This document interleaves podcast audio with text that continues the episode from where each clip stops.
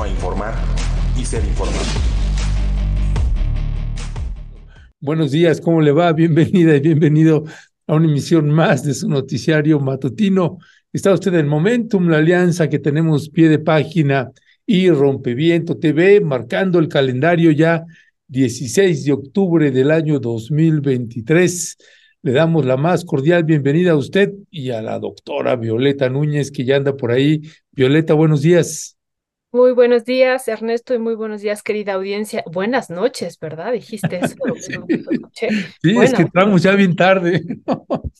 sí, sí, sí, ya, ya, bueno, fue muy pronto el presidente y bueno, nos agarró también aquí corriendo después de este fin de semana tan intenso, Ecuador, Israel y Palestina, Colombia, Ernesto, la respuesta que ha dado el presidente Gustavo Petro es eh, para comentarla, así es que ya lo estaremos haciendo más adelante.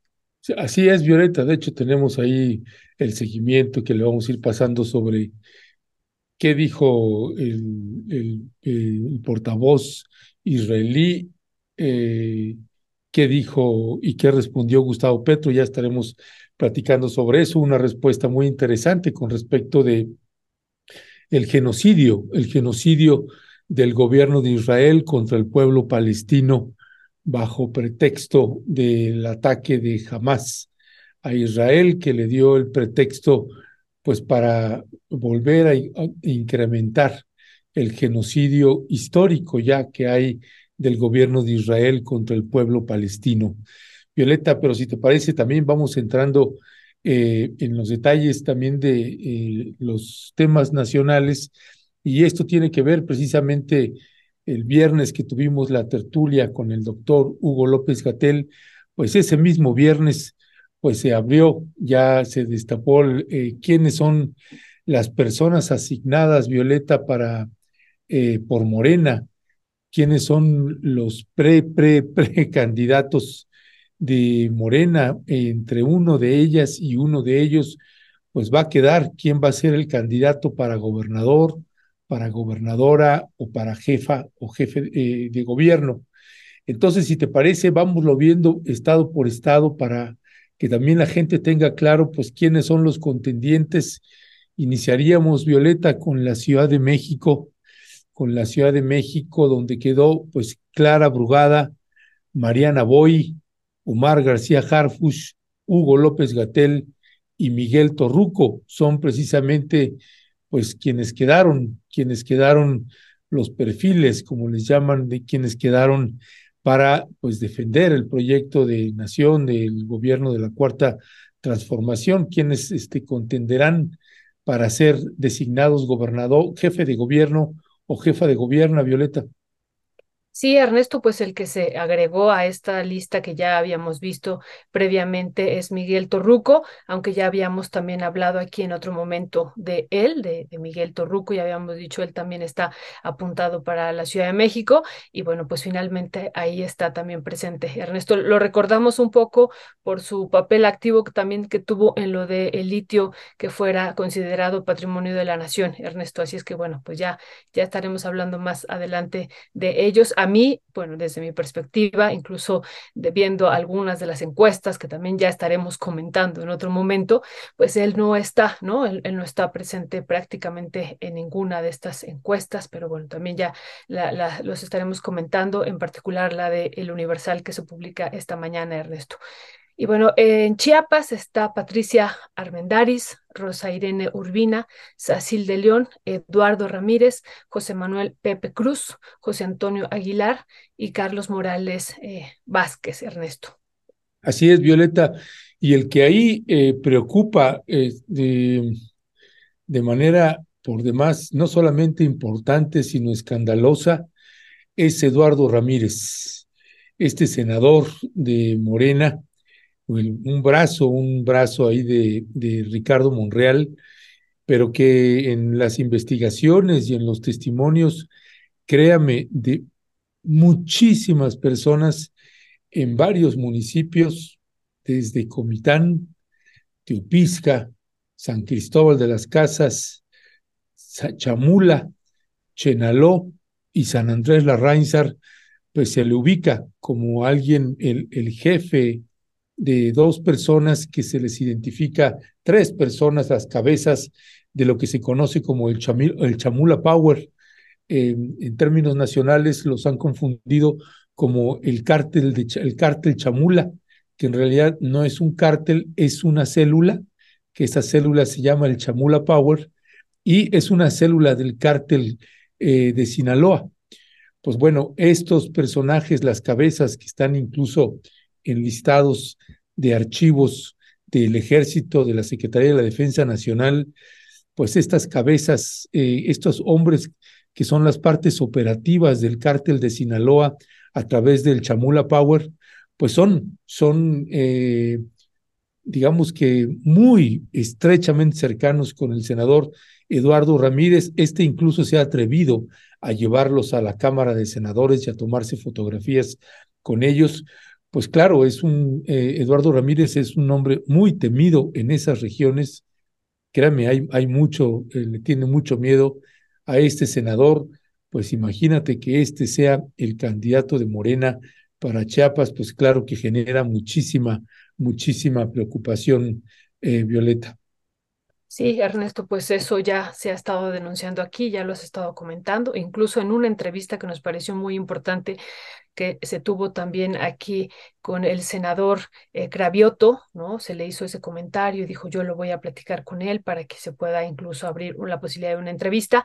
Y bueno, pues hasta el momento tampoco se ha tenido respuesta. Sería interesante, pues, eh, que él también pudiera dar su punto de vista, Ernesto. Así es que, pues, ya veremos qué ocurre. Así es, y vamos a y va a salir más información próximamente sobre este tema, ya le estaremos eh, anunciando. Por lo pronto también en el estado de Guanajuato, pues Morena también salieron, salieron ya pues las cinco personas que estarán contendiendo, eh, la senadora Antara Vázquez, también Alma Alcaraz, Ricardo Sheffield, eh, también está ahí quien estuvo pues todos los lunes con el presidente Andrés Manuel eh, López Obrador eh, dirigiendo la Profeco, pues bueno, pues es otro de los candidatos, Ernesto Prieto y Héctor, Héctor Tejada. Y ahí me parece que eh, el presidente López Obrador pues ha, ha tenido en su discurso, ha hablado muy bien tanto de Ricardo Sheffield como de Antara Vázquez. Y no olvide, no olvide usted que todos estos nombres que estamos mencionando todavía no se decide en cada estado de la República Mexicana si va a ser obligado que sea hombre o mujer.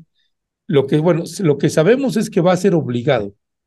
Este, lo que no se sabe es para cada estado qué es lo que se va a decidir. Ese es parte de los dilemas, Violeta.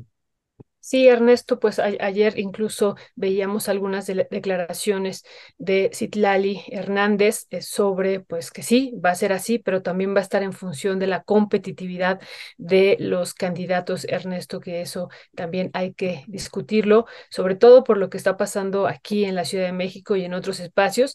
Pero bueno, esta lista de Guanajuato, eh, Antares, me parece, la senadora Antares Vázquez eh, también ha sido, como, como tú dices, mencionada en varias ocasiones, también Ricardo Sheffield, y él ha tenido el reflector permanente ahí cada semana en la mañanera por la Procuraduría Federal del Consumidor, Ernesto. Así es que, pues ya veremos ahí cómo, cómo se decide, sobre todo en un estado, pues donde Morena todavía no tiene, todavía, y digo todavía porque es muy probable que pudiera ganar por primera vez el Estado, pues alguien de la oposición, allá, allá alguien de la oposición en Guanajuato, Ernesto.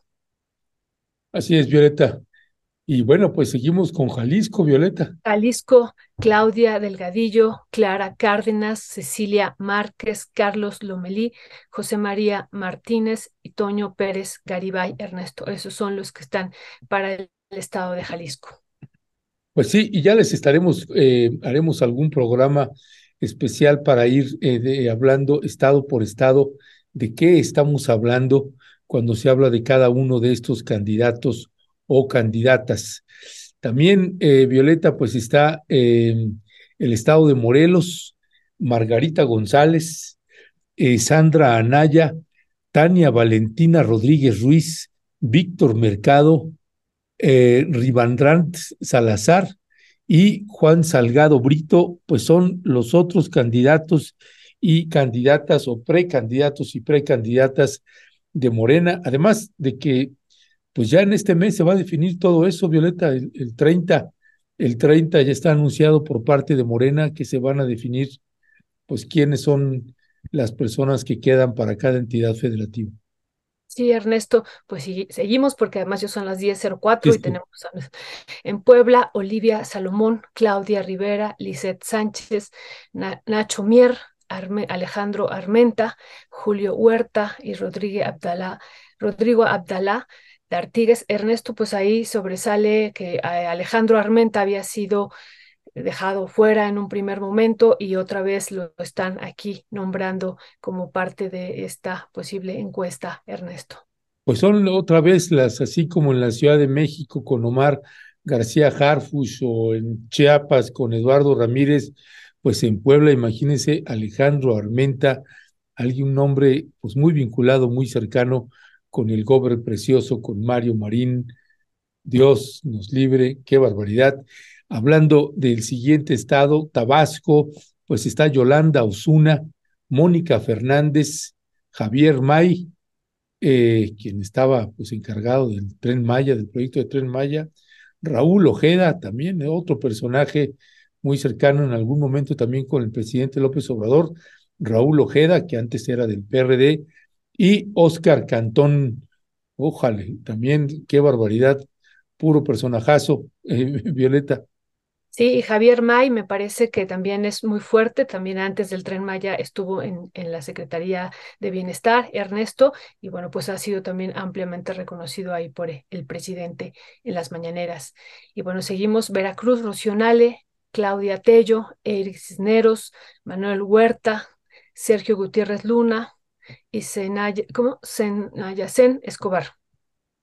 Así es, pues bueno, Rocío Nale, que es la candidata fuerte, eh, y bueno, Eric Cisneros, el secretario de gobierno, bueno, digamos que es el gobernador actual del estado de Veracruz, porque es quien controla muy por encima del actual gobernador Huitlagua García. Así que bueno, pues Eric Cisneros, que quiere reelegirse como gobernador, Manuel Huerta, que pues dirigió también eh, Morena, la, la dirección de Morena ahí en el estado de Veracruz, pues ahora se apuntó también, vamos a ver qué es lo que sucede, aunque pues se prevé de manera pues muy clara que es eh, la candidata.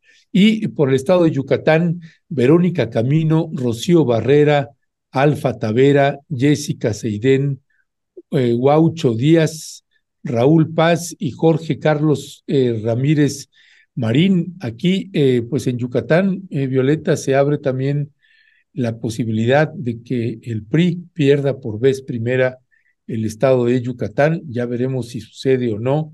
Pero bueno, pues son elecciones importantes que se van a dar en el país para el próximo 2024. Así es, Ernesto, pues aquí el PRI y en Guanajuato el PAN. Ernesto, ya, ya veremos qué, qué ocurre. Es muy probable, Ernesto, que esto ocurra, si es que estarían sumándose dos estados más a, Morena. Pero bueno, ya, ya veremos, iremos viendo. Esto también es muy importante quién quede y eso está por definirse en los próximos días en función también de, como tú decías, si va a ser hombre o mujer y bueno, y como algo que necesitamos saber nuevamente, igual que pasó aquí con los candidatos a la presidencia, es la metodología que se va a seguir para lo de las encuestas, Ernesto. Así es, Violeta, y si te parece, pues vamos le dando entrada a los maxi abogados David Peña y Federico Anaya. Yo nada más. No, mejor no le demos entrada, Ernesto.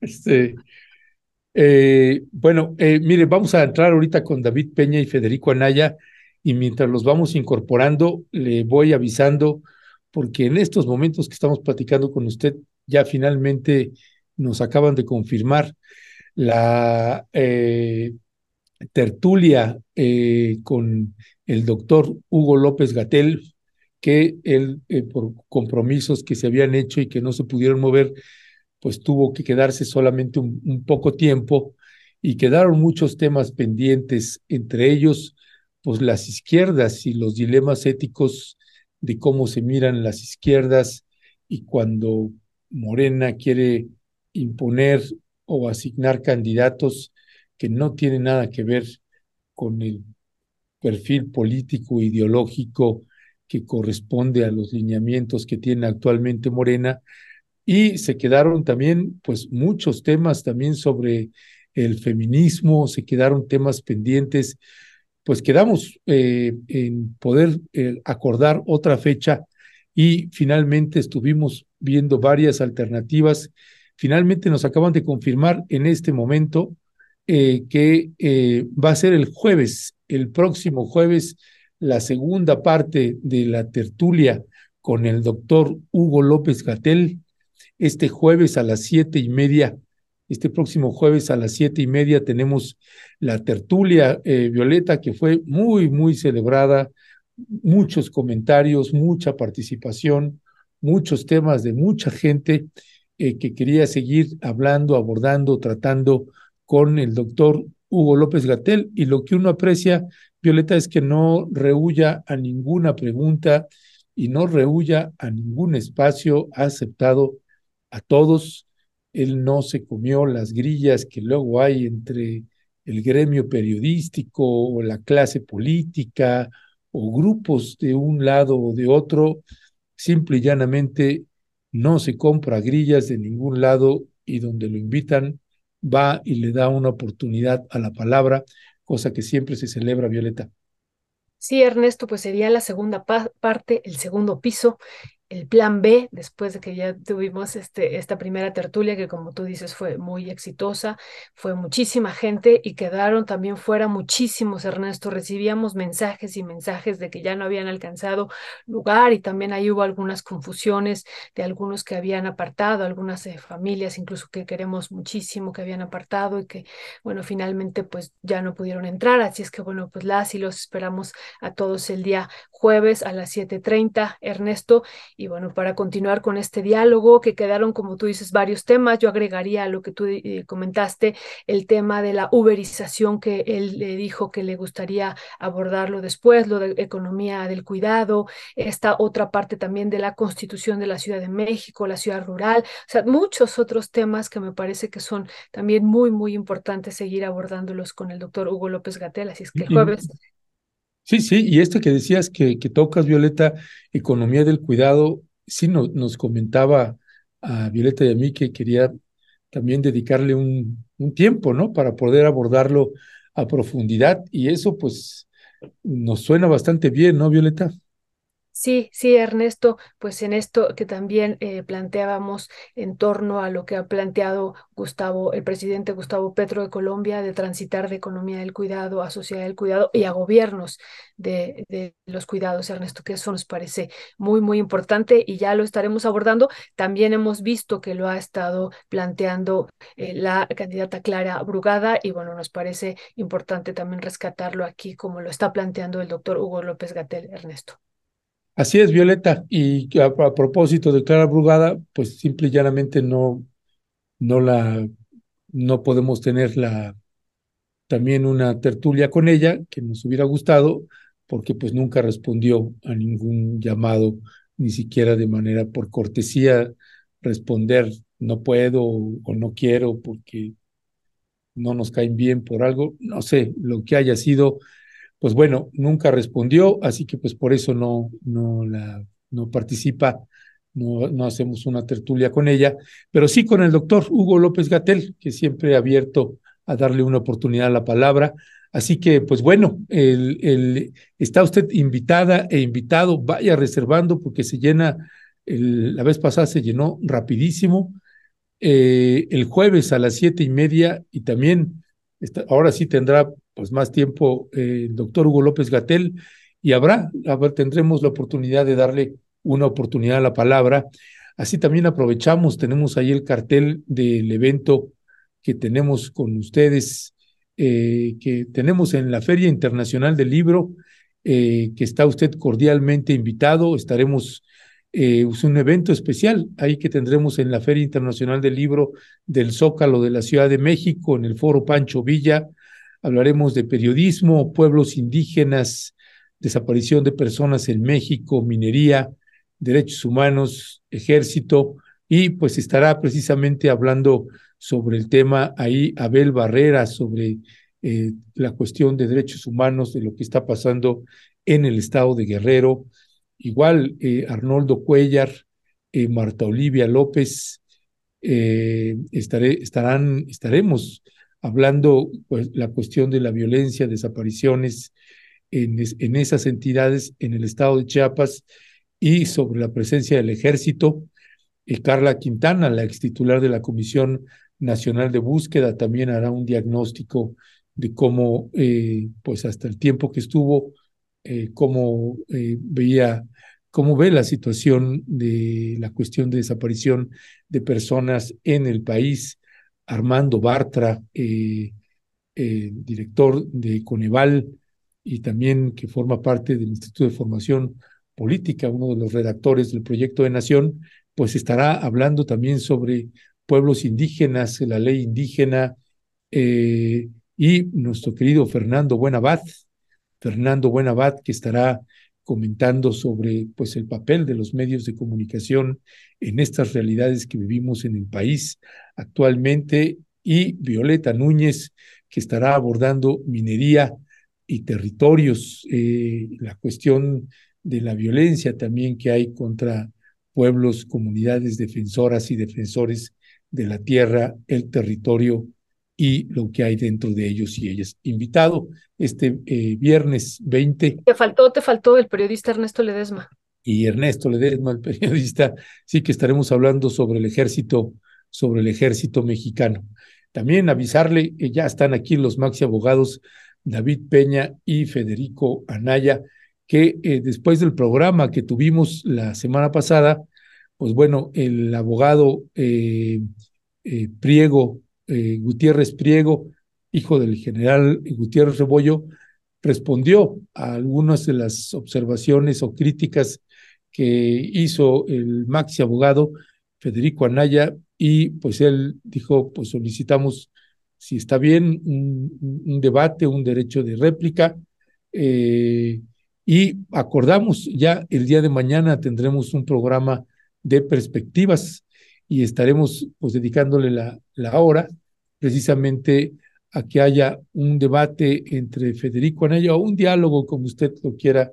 Es que luego el debate lo, lo manejan de manera muy como morbosa y lo que nos interesa es darle una oportunidad a la palabra en términos respetuosos, así que estará Federico Anaya y eh, el abogado Gutiérrez Priego teniendo una, una charla, un debate, una discusión sobre esto que se habló de pues si el presidente Andrés Manuel López Obrador estaba obligado a entregar estos premios, diplomas, reconocimientos, como usted le quiera, pues parte de eso es lo que se habló y va a haber este, este diálogo eh, mañana martes a las 3 de la tarde, así que está cordialmente invitado David Peña, Federico Anaya, muy buenos días, Maxi Abogados.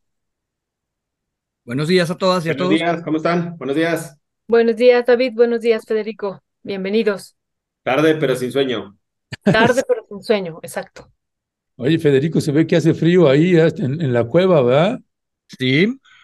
ok, porque mira los contrastes, cómo está Federico y cómo está David. No, este, este, se ve que ahí David tiene calefactor, se me hace. Este es, el, es clima cálido. ok. Bueno, este, David, ya no nos dio tiempo de meter esta capsulita sobre este primer tema eh, que, eh, que, del que vamos a abordar, que tiene que ver con eh, precisamente los, lo que sucedió, esto que habló el presidente Andrés Manuel López Obrador sobre la ex titular de la Comisión Nacional de Búsqueda, Carla Quintana, donde pues el presidente señalaba que, bueno, colocó algunas diferencias que al parecer se tenían con Carla Quintana y después, hace pocos días, él eh, hizo otros señalamientos sobre Carla Quintana que señalamos nosotros que eran imprecisos. Por ejemplo, el presidente decía que Carla Quintana había dado alguna conferencia a Carmen Aristegui para hablar de su renuncia y de documentación que supuestamente había entregado datos y cifras y pues nosotros verificamos y nada de eso era correcto o preciso. Pero bueno, ¿cuál es tu balance de esto que sucedió y qué es lo que está a debate o en juego ahí, eh, David? Bueno, gracias. Este, un saludo a todas, a todos. Eh, eh, nada más de, contexto, colocábamos el tema como un tema de, de, discusión o para, para conversar el día de hoy, justo porque el viernes se cerró la convocatoria, por así decirlo, de un proceso para dirigir la Comisión Nacional de Búsqueda la ley de, personas desaparecidas, eh, la, ley de desaparición forzada, desaparición cometida por particulares y del Sistema Nacional de Búsqueda, establece que hay un procedimiento o que debe de haber un procedimiento para poder elegir a la persona que encabezará la Comisión Nacional de Búsqueda. Es un procedimiento en el que participa sociedad civil, en el que participan eh, eh, especialistas, investigadoras, académicas, académicos y sobre todo ahora participan eh, familiares de víctimas de personas desaparecidas. Se abre este proceso de auscultación, digamos, más que para revisar los perfiles, se abre una convocatoria, se reciben los perfiles de las personas, se hace una selección, el, el, el consejo de la propia Comisión Nacional de Búsquedas en el que participa la Secretaría de Gobernación y otras autoridades, se hace este, esta revisión y se va escogiendo, digamos, quiénes son o qué persona puede hacer el, mejor perfil para encabezar la Comisión Nacional de Búsqueda. So pretexto de ese cierre de convocatoria que fue el viernes de la semana pasada, se habían registrado poco más de 100 personas, 140 personas se habían registrado para encabezar la Comisión Nacional de Búsqueda, de acuerdo a algunas notas que habían salido en medios y de información que, que difundió la, eh, la propia Secretaría de Gobernación. En ese marco, a mí me parecía importante retomar de nuevo cuenta la discusión, no solo ya en el histórico de lo que representó la Comisión Nacional de Búsqueda, sino hacia adelante, qué representa o qué riesgo o qué afrenta tendría ahora la Comisión Nacional de Búsqueda a la persona que encabece, digamos, en el marco de la selección de la persona que la va a encabezar la Comisión Nacional, cuáles son los retos que tiene la Comisión Nacional de Búsqueda hacia adelante. Aquí se ha mencionado en muchos eh, programas o en varios programas el, tema de la desaparición, que tendría que ser una de las prioridades del Estado mexicano, que tendrían que haberse dedicado y dirigido muchos más recursos personales, materiales, económicos para la búsqueda de personas. No fue así. Ha habido, digamos, un interés por parte del presidente eh, particular eh, sobre el tema en los meses recientes, hace cinco o seis meses para acá eh, yo no digo que no lo hubiera tenido antes, pero ahora hay un, digamos, cuando menos públicamente ha, demostrado un mayor interés en el, en el caso, ¿no? Cosa que por un lado eh, yo puedo aplaudir desde el lado de la sociedad civil, aplaudimos que el interés tenga, que, que el presidente tenga mayor interés en este tipo de asuntos, pero por el otro, eh, la forma en la que está participando, desde mi particular punto de vista, no resulta ser la idónea o la esperada. Y voy justo a ese punto específicamente sobre eh, la salida, ya platicamos aquí, la salida de, Carla Quintana, la, comisionada de búsqueda, eh, las críticas que en su momento hizo el presidente al posicionamiento que había tenido Carla Quintana en el marco, y voy cerrando este contexto, en el marco de lo que el presidente había anunciado como una especie de censo, entre comillas, de actualización de eh, la plataforma o del Sistema Nacional de Personas, del Registro Nacional de, perdón, de Personas Desaparecidas. Eh, esta, esta, especie de censo de actualización habría generado diferencias en, en, el gabinete, entre ellas la diferencia, una posición dura por parte de la comisionada eh, Carla Quintana, y eso fue generando, derivando, derivado en conflictos o problemas, digamos, no conflictos, pero diferencias al interior del gabinete, lo que pues ella la hizo tomar la decisión de separarse del cargo. Todo este contexto es justo para que eh, retomar el tema de la semana pasada, no sé si fue el miércoles o el jueves, el presidente en la mañanera volvió a retomar el tema de la Comisión Nacional de Búsqueda, volvió a retomar el tema de Carla Quintena, pero más que imprecisiones que decías, eh, mi querido Ernesto, o sea, a mí me parece que es desinformación del presidente. Eh, entiendo que el presidente no pueda tener la información de todos los problemas y de todo lo que pasa en el país, pero si va a pronunciarse públicamente sobre el, tema o sobre la persona, en este caso de Carla Quintana, a mí me parecería que hasta por respeto al público, digamos, de atención, tendría que debería tener la información eh, de, sobre de quién va a hablar. Y me refiero específicamente al papel de Carla Quintana y a la persona de Carla Quintana, porque cuando el presidente hace referencia a ella, dice que era una de las personas impulsadas por la OEA y por estos organismos internacionales. Primer mentira, porque no es, ahí no es imprecisión, es una mentira. Carla Quintana formaba parte del equipo de trabajo de Olga Sánchez Cordero.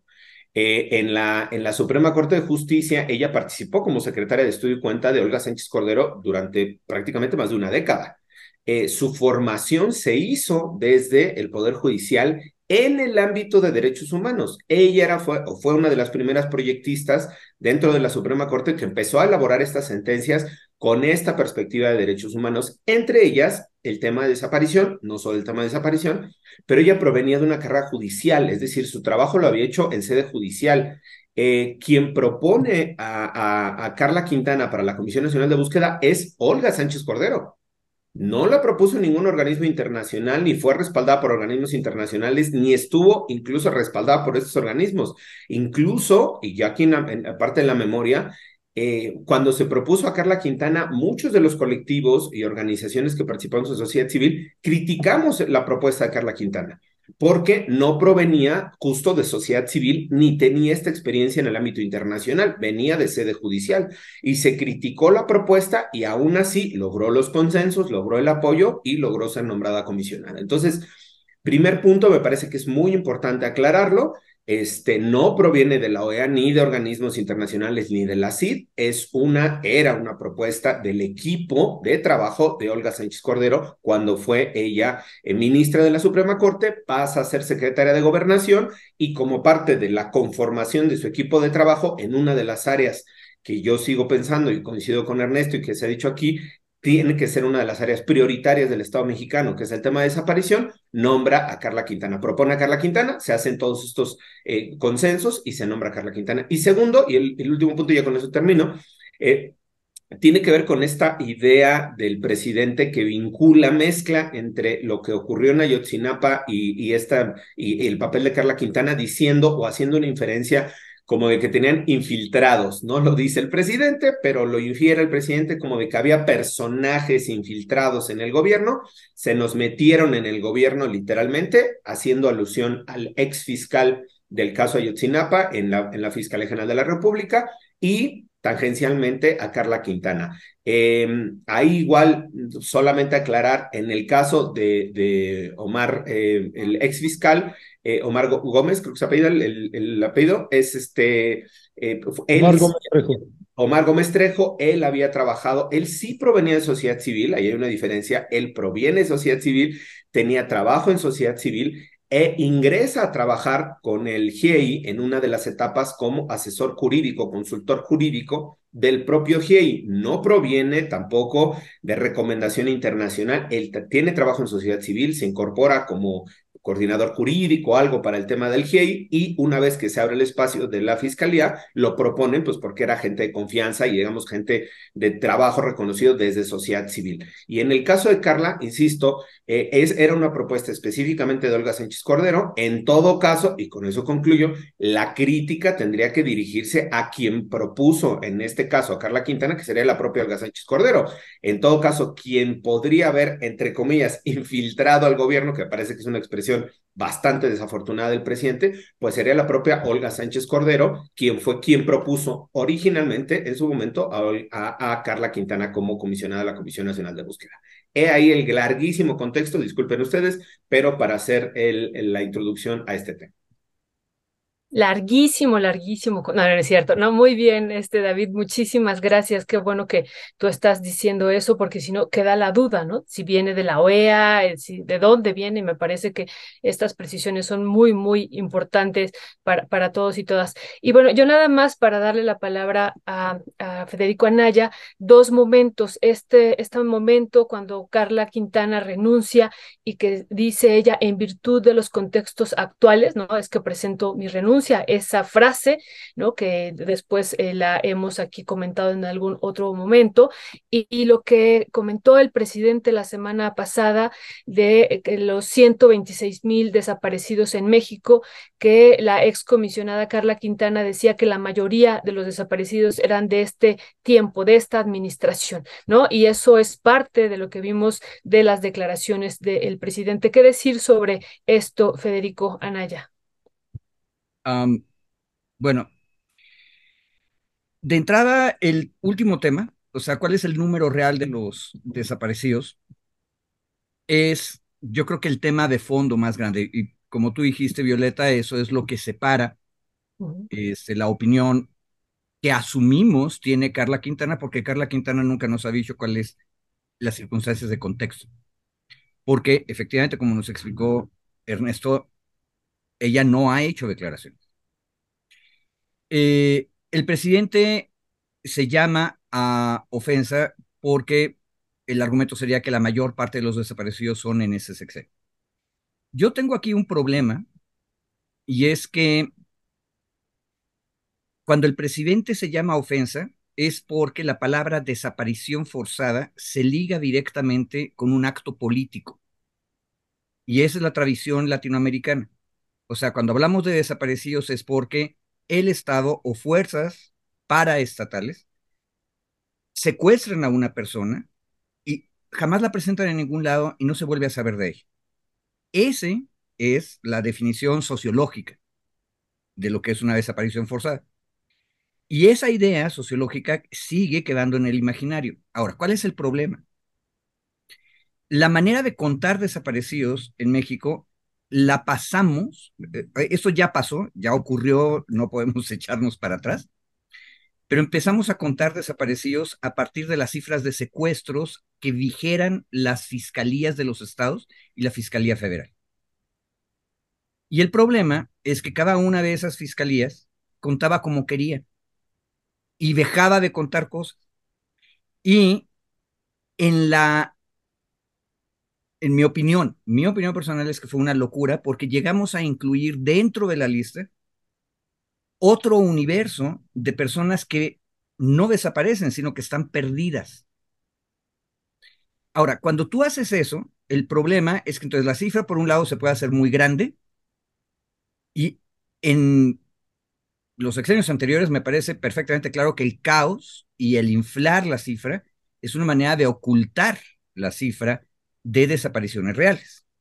O sea, tenemos casos como el municipio de Allende en Coahuila, donde tú tienes ahí claramente una desaparición forzada, aunque esté ligada al narcotráfico, pero que está eh, asumida y aceptada por el gobierno del estado de Coahuila, por ejemplo. Y entonces yo sí pondría el caso de Allende dentro de la cifra. Pero el problema es que no tenemos una cifra clara. Y lo que sí sabemos, durante el periodo de trabajo de Carla Quintana, una de las cosas que había que hacer era empezar a limpiar esa cifra. Y parte de la limpieza de la cifra empezó en la Ciudad de México. Y en la Ciudad de México, efectivamente, lo que ocurrió, ojo, si la cifra está tan grande y tan enredada como acabo de decirla, es increíblemente fácil que cuando empiezas a hacer una revisión, casa por casa, vas a ir encontrando personas que fueron encontradas, que no se reportaron de regreso dentro del canal oficial, etcétera, etcétera, etcétera. Pero ese fenómeno que ocurrió en la Ciudad de México, no sabemos en ese momento si está ocurriendo o va a ocurrir en los otros 31 estados de la República. Y aquí volvemos a tener un problema, porque los que van a ir a hacer la verificación básicamente van a ser las mismas personas que hicieron mal la primera cuenta. Y ojo, uno de nuestros temas favoritos en este espacio son las fiscalías y el caos general en que viven las fiscalías.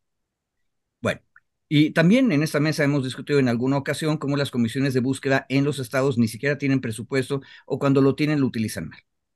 Ahora, ¿qué sabemos? De las últimas cosas que hizo Carla fue hablar con todos los involucrados y establecer un protocolo para hacer esta expurgación limpia o clarificación de la cifra.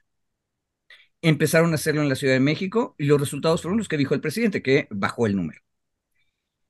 Ahora, dicho todo lo que acabo de decir, yo entiendo por qué el presidente se llama ofensa. Porque él está asumiendo que le acusan de ser políticamente responsable de desapariciones forzadas en términos políticos. Es decir, que el Estado mexicano, bajo la administración López Obrador, está reprimiendo a sus enemigos, desapareciéndolos forzadamente. Bueno, eso efectivamente es una falsedad. Eso no ha ocurrido. ¿Cuál es el problema? que como hemos estado trabajando la cifra de desaparecidos, todos y todas, esa lectura es posible. Y en época electoral, por supuesto que se va a hacer esa lectura. Entonces, lo que yo creo es que este es realmente el peor momento para estar cambiando de cabeza de la, este, de la unidad, de la agencia del gobierno que está encargada de desapariciones. Pero Carla Quintana ya renunció, no nos ha explicado por qué, eso sí, qué bueno que hay que aclarárselo al presidente, no fue por eso. Segundo, el origen de Carla Quintana no es el que dijo el presidente, y también eso hay que decirlo. Y ojo, paso al, eh, en la última parte, a mí de este debate, una de las cosas que me preocupa es que todo mundo dice lo que dijo la otra persona y luego ni siquiera vamos a ver exactamente qué fue lo que dijo. Y lo está haciendo todo el mundo, empezando por el presidente. O sea, el presidente dijo, Carla Quintana fue con Aristegui. No, Carla Quintana no ha ido con Aristegui. Entonces, eso hay que decirlo con claridad. Pero luego también es bien fácil agarrar y decir, lo que quiso decir el presidente fue. Y hay que tener mucho cuidado con eso. Ahora, de esa bruma que acabo de mencionar, ¿qué es lo que sí veo yo en claro? David decía que el presidente está desinformado y me parece que es correcto. Ahora, porque el presidente no puede estar en todo. El presidente tiene un gabinete que le informa de cosas. Y dentro de los gabinetes, por cierto, para los que no sabían, así son las democracias. Los gabinetes se pelean entre ellos, secretario contra secretaria, y para ver quién tiene el oído del presidente y a quién le va a hacer caso el presidente. Entonces es evidente que cuando el presidente dice, vienen de la OEA y eso es una conspiración. Ojo, yo otra estoy haciendo lo que yo dije que no hay que hacer, ¿verdad? Porque eso no fue lo que dijo el presidente. Pero eso es lo que estamos entendiendo. Cuando eso ocurre, mi punto es, ¿quién dentro del gabinete le dijo eso? Y eso desde acá afuera, sin estar adentro del gabinete, es bien sencillo imaginártelo. Porque los discursos y las narrativas anti-OEA, anti-ONG, son permanentes. Nada más tienen que ver ustedes la prensa de los últimos 30 años y van a encontrar sistemáticamente una fuente de ese tipo de discurso o de narrativa, que es la Secretaría de la Defensa Nacional. Esos son los que están diciendo eso. Lo han dicho siempre, no es cosa nueva. Y por otro lado, tenemos la gente que ha estado construyendo desde la civilidad y desde los civiles las cosas a veces viene de sede judicial, aburridísimos, diríamos algunos, eh, que es el mundo de Carla Quintana, Olga Sánchez Cordero, que propusieron eso en el equipo y de ahí viene ella. Ojo, también están las ONGs, la historia de Omar Gómez es maravillosa en el sentido de cómo fue caminando, y mi recomendación, por cierto, de esto, es leer con atención la larguísima entrevista, que en realidad no es entrevista, es un artículo de fondo en base a una entrevista de John Gibler con eh, Omar Gómez Trejo, el ex fiscal del caso Ayotzinapa. Es una pieza muy larga, pesadona de leer, porque aparte John hace el contexto de todo lo que pasó antes, pero luego tiene muchos elementos que vienen de la entrevista con Omar, donde nosotros, ciudadanos y ciudadanas, podemos ver cómo una persona que llega a una administración vetusta, vieja, llena de cuadros burocráticos horripilantes que no saben hacer investigaciones criminales en la Fiscalía General de la República, trata de construir una investigación decente y luego lo van acotando, lo van cerrando. Y una cosa que es muy buena de la entrevista de John es que también vemos cuáles son las reacciones de Omar. Y esa entrevista nos permite evaluar qué tanto fue prudente en términos políticos el compañero Omar. Ojo, leer eso nos da una idea de que sí, efectivamente, había una pugna horrible dentro de la Fiscalía General de la República. Y yo identifico dos campos, otra vez, Fiscalía General de la República Centro, Hertz Manero, en contra de Omar Gómez Trejo, que es la Huelica, la unidad especializada para Ayotzinapa. Y ahí otra vez aparece el mismo actor, porque el ciudadano fiscal general, Hertz, es uña y mugre parte del sistema de represión con el ejército mexicano desde los años 1970. Esto es público, lean ustedes su biografía. En el gran pleito contra Conacid de Hertz, ahí viene su biografía. Y entonces, empezamos a entender que efectivamente hay una batalla, una batalla burocrática entre los que no quieren que se investigue bien un caso y los que sí tratan de hacerlo.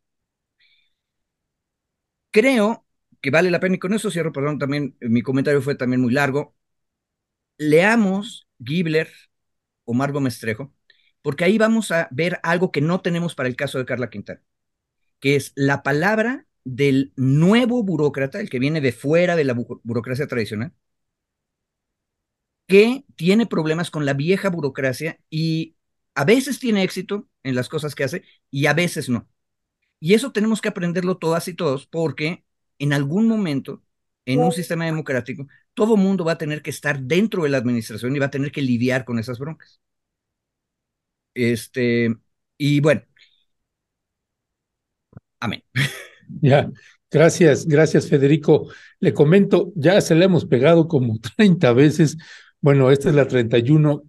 Ya le pegamos este extraordinario reportaje de John Gibler que publica en A dónde van los desaparecidos. Eh, y John, además, como lo comentamos hace muchos años, pues es eh, un periodista que no es de redes sociales, no le gusta el reflector, este, pues, no, no, no es Anabel Hernández que está en todos los medios y aparece y y entonces tienes eh, un millón de reproducciones.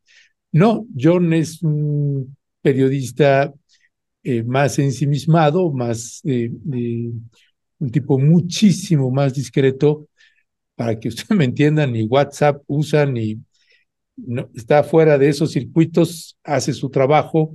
Y como señalamos desde el 2014, 15, 16, pues es un periodista que ha dado un seguimiento muy estricto y riguroso al tema de Ayotzinapa. Y ya le pegamos por vez número 31 ese, ese reportaje que publica en A dónde van los desaparecidos al que se refiere eh, Federico. Mi querido David, hay otra parte también de la desinformación o como se le quiera llamar que tiene el presidente con respecto de que en, este, en esta administración bajo la dirección de la Comisión Nacional de Búsqueda de Carla Quintana, eh, se afirma que en este sexenio es donde hay más desaparecidos y eso tampoco es cierto. No, este, no dice, Carla ni la Comisión Nacional de Búsqueda ha dicho que en este sexenio hay más desaparecidos.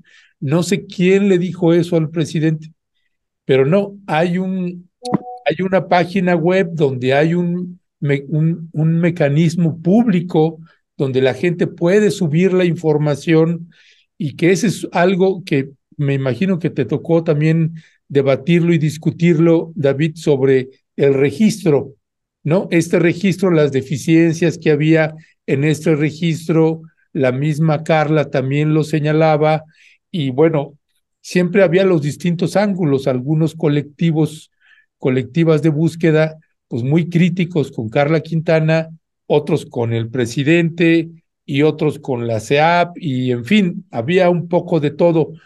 Tú que has estado metido y en los debates y en las discusiones sobre este tema, ¿qué, qué más puntualizarías? Mire, yo, yo solo por, por eh, no fueron alusiones personales de mi querido Federico, pero justo para evitar esto de que el que dijo, dije, dije, eh, eh, eh, pedía a la producción que si nos podían poner el byte de Andrés Manuel de la semana pasada, de cuando se había referido a la Comisión Nacional de Búsqueda. Por un tema de producción no se logró reproducir, pero no fue una omisión de nuestro lado el no repetir las palabras del presidente y sobre esas palabras específicamente pronunciarnos. Digo nada más como para aclaración, para que no fuera de este lado. pero, y, además no es solo, es el, ahí también yo tengo mucha responsabilidad uno, David no lo pidió hace un rato, no nos dio tiempo, pero yo creo que eso nosotros debimos haberlo previsto desde ayer en la noche que definimos el, eh, cuando vimos la propuesta de David. Así que una disculpa, mi querido Maxi Abogado. Me, me, mea culpa, nuestra culpa en el colectivo. Eh, y yo creo que, a ver, hay varios, varios temas que me gustaría ir eh, justo puntualizando. Eh, En el chat preguntaban la diferencia entre persona desaparecida, ausente y o extraviada, que hacía la referencia mi querido Federico. Brevemente, nada más es cuando se presume que una persona pudo ser víctima de algún delito, eh, se eh, clasifica como desaparición. Eh, cuando no se presume que haya sido víctima de un delito, se pone como extravío o ausencia, y eso ya va en función de si la persona es mayor de edad o menor de edad, si la persona tiene, digamos, algún problema de salud mental o no, si la problema es decir, tiene ahí varias, eh, por ejemplo, una persona que viene de Chiapas, Tzotzil, a la Ciudad de México, no tiene ninguna discapacidad, no tiene, pero simplemente se extravió, no sabe moverse en la Ciudad de México, no presenta una ausencia, no se presume que se haya cometido un delito, pero simplemente está extraviada, no se encuentra. Esas son, digamos, como las clasificaciones generales. Y sobre eso me parece muy interesante la discusión que se hace en torno al, a lo del censo de actualización de las personas, del Registro Nacional de Personas Desaparecidas, justo porque uno de los de lo que se ha buscado es la, la mayor eh, capacidad de sistematizar la información del Registro Nacional de Personas Desaparecidas y de consolidar esa información. ¿A qué le llamamos consolidar en términos de bases de datos? Es decir, que la información no esté dispersa, que esté unificada en una sola, eh, digamos, en una sola entidad, en este caso el Registro Nacional de Personas Desaparecidas, pero que además esa información pueda ser corroborada con distintas autoridades. Y ahí me parece que entra un dato muy importante. Cuando se habla de desaparición forzada, como lo decía Federico, se, hace la presunción de que participan agentes del Estado, policías, militares, marinos, ministerios públicos, lo que sea. Y cuando se habla ahora de desaparición cometida por particulares, es cuando no hay indicios de que haya sido una autoridad, pero se cometió un delito. Es decir, sigue la existencia del delito, pero no hay eh, elementos de que presuman la participación de una autoridad. Esa franja de, de desaparición cometida por particulares se dispara en el sexenio de Andrés Manuel, no la relacionada con desaparición forzada, que es lo que dice Federico, la que está donde participan agentes del Estado. Pero la desaparición cometida por particulares se detona justo porque está, yo no sé si la totalidad relacionada, pero casi la totalidad de, esa, de esos actos con delincuencia organizada, con redes de trata, con eh, cárteles o células de cárteles que están operando y por eso esa cantidad de personas identificadas con el, digamos, con estas desapariciones cometidas por particulares, tiene un aumento considerable en, en el actual sexenio. Y eso se debe, e intento explicar, probablemente si Carla Quintana nos da una entrevista me pueda corregir, pero no ha dado entrevista, se debe a que la metodología para hacer estos registros se fue perfeccionando. Es decir, cuando entra justo Carla Quintana, va estableciendo metodologías de, sistematización y de registro, entre ellos el eh, protocolo homologado para la búsqueda de personas. Este protocolo homologado, que ya tiene casi dos años de haberse publicado, el que está vigente, modifica la forma en la que se van a estar registrando todos estos casos y eso probablemente tuvo un impacto en el registro del aumento de, estas, de, de estos casos de desaparición. Insisto, no es que haya habido un aumento material, probablemente lo pudo haber habido en términos de datos, pero además la forma del registro se homologa el registro. Y eso es muy importante. Si eso repercute en que personas que antes eran registradas, por ejemplo, como secuestradas, hoy están registradas como desaparecidas, a mí me da mucha mayor claridad tener, digamos, la información que se tiene o tener los datos de lo, de, lo que se va documentando en un sistema homologado y en un sistema consolidado público. Además, el sistema es público. Dos, si eso, insisto, tiene una repercusión en, la en, la, en, las cifras, pues probablemente se habría que tener entonces una aclaración metodológica. No es que haya habido más eh, eh, aumento en términos de proporción, sino que la forma de registro ha cambiado. Y eso me parece que igual es información que tendría que tener el presidente si se va a pronunciar sobre los temas. Yo insisto, no tiene por qué conocer de todo, pero si se va a pronunciar sobre esos temas, tener esta información en específico. Y tres, y con eso me parece que creo que el, punto de la diferencia que se tuvo en esta actualización del censo, por así decirlo, es que el registro, el, protocolo homologado para búsqueda de personas que establece la obligación de los tres niveles de gobierno eh, eh, y, y, de la forma en la que va a estar operando el Sistema Nacional de Búsqueda, establece que son las, las tres autoridades encargadas de hacer el registro de una desaparición son autoridades ministeriales, o sea, todos los ministerios públicos, todas las fiscalías, incluyendo la general, seguridad pública, todas las instituciones de seguridad pública y los juzgados, cuando se tenga conocimiento alguna instancia judicial de una desaparición. Son estas tres bloques de instancias, digamos, o, tres, pues sí, de autoridades más bien, las que tienen la facultad para hacer el registro en el Registro Nacional de Personas Desaparecidas. ¿Por qué? Pues porque justo lo que buscas es cerrar este margen eh, que quedaba abierto o que quedaba fuera de, la, de, de, un mecanismo de verificación o de control. Al ser estas autoridades, ellas tienen la obligación de corroborar la información, de verificar que la información sea cierta y luego, y entonces hacen este registro en, en el Registro Nacional de Personas Desaparecidas. Las comisiones locales y la Comisión Nacional de Búsqueda eh, hacen un registro con base en la información que se les llega de las autoridades y ellas alimentan el sistema. No son las que eh, suben, digamos, la Comisión Nacional de Búsqueda no, no recibe por primera instancia una denuncia de desaparición.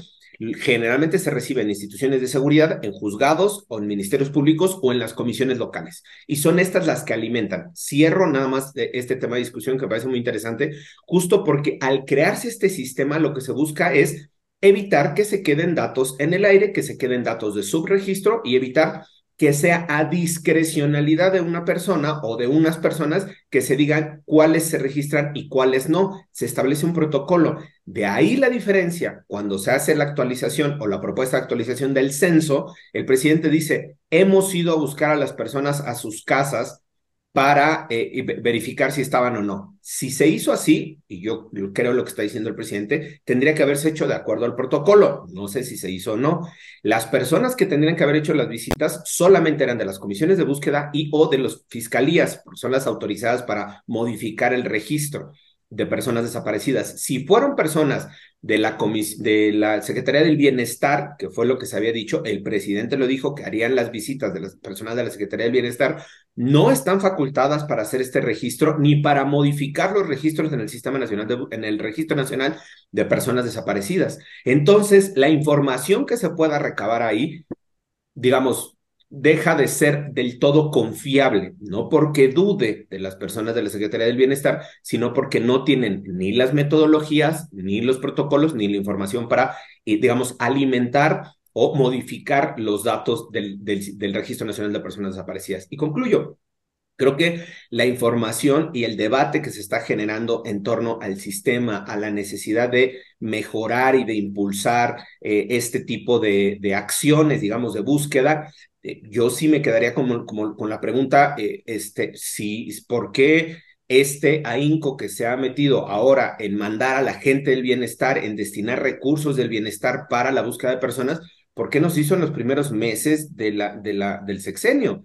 Porque ahora que las cifras, de acuerdo a esta metodología, a este registro, pueden presentar un incremento, yo no digo que sea mayor a los anteriores, pero un incremento, hoy que se coloca en un tema de atención política o electoral, se llama la atención y entonces hay que dirigirle recursos. ¿Y por qué no se hizo eh, desde el inicio del sexenio y por qué no se dedicó todo este personal y todo este INCO a buscar a las personas que en ese momento estaban desaparecidas probablemente se hubieran encontrado algunas más o, muchas, yo no sé, este, y se hubiera trabajado también en destinarle más recursos a las acciones que estuvo haciendo la Comisión Nacional de Búsqueda, que aquí también se dijo en muchos momentos, eran limitadas, tenía recorte presupuestal y se enfrentaba a muchos obstáculos para poder avanzar en este tema.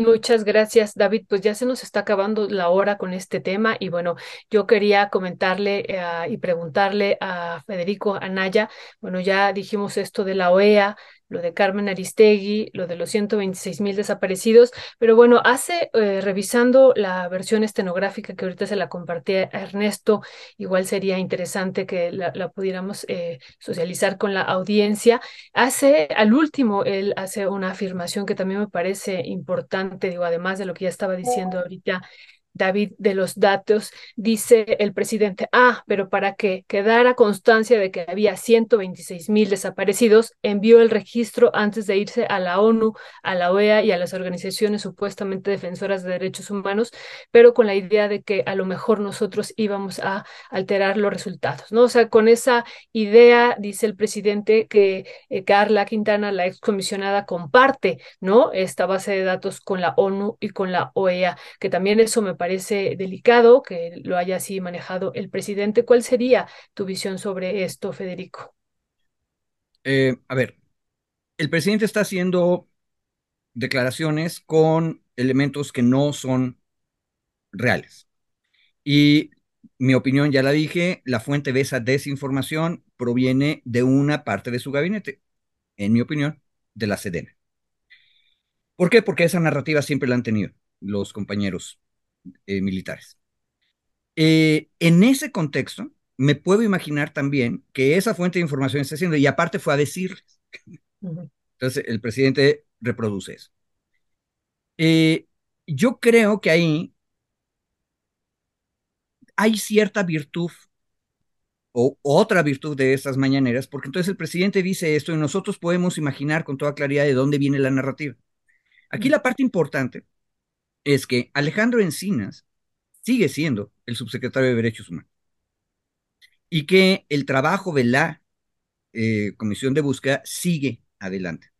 Eh, la CEAB eh, tiene una serie de broncas un poco más complicadas, pero ahí siguen adelante.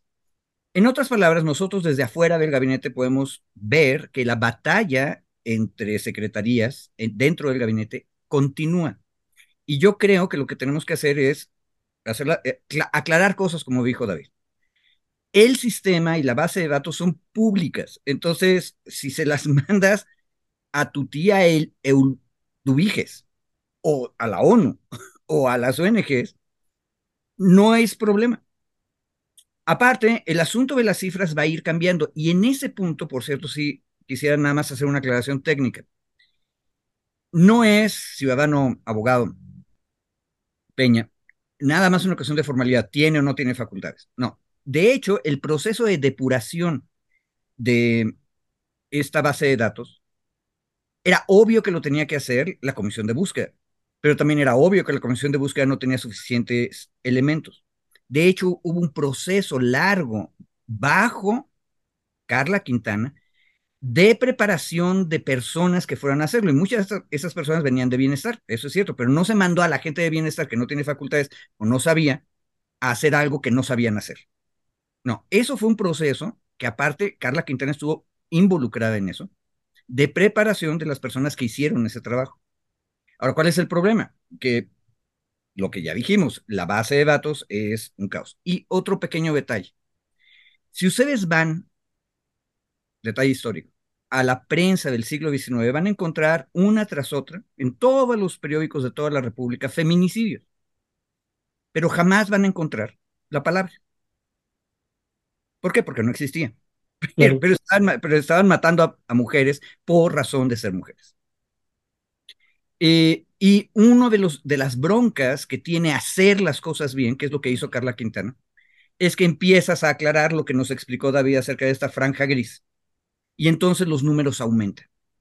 Ojo, hay que tener mucho cuidado también con el comentario que siempre es cínico desde las derechas sociales, diciendo, ah, todas las cosas están empeorando porque ahora resulta, cuando acabábamos de lograr que hubiera feminicidio en el Código Penal, inmediatamente hubo la tía panista que todos tenemos, el comentario, ah, es que todo empeora, porque ahora hay miles de feminicidios y aparte hasta se disfrazan de matemáticos y dicen, hubo un aumento del 100%, pues sí, porque antes era cero y ahora es uno.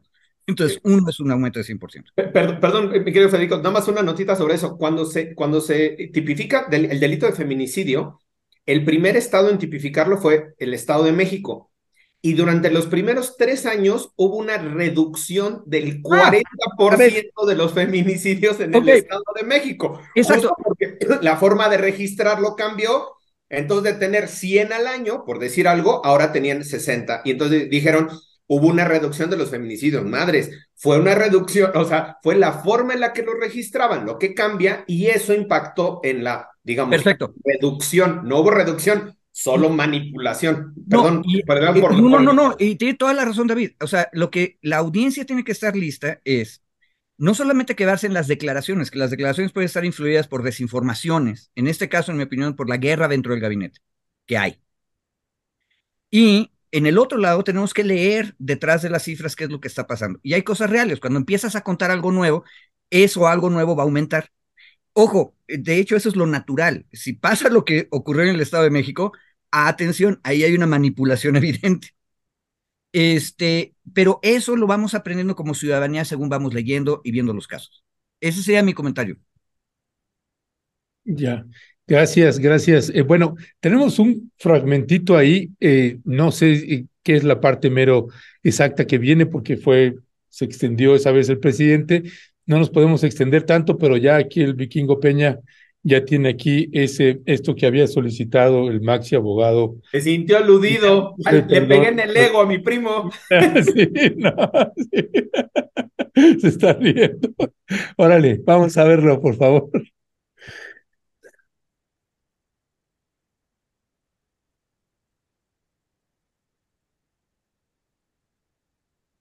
De los de la Ciudad de México. Audio, señor. Ahí están.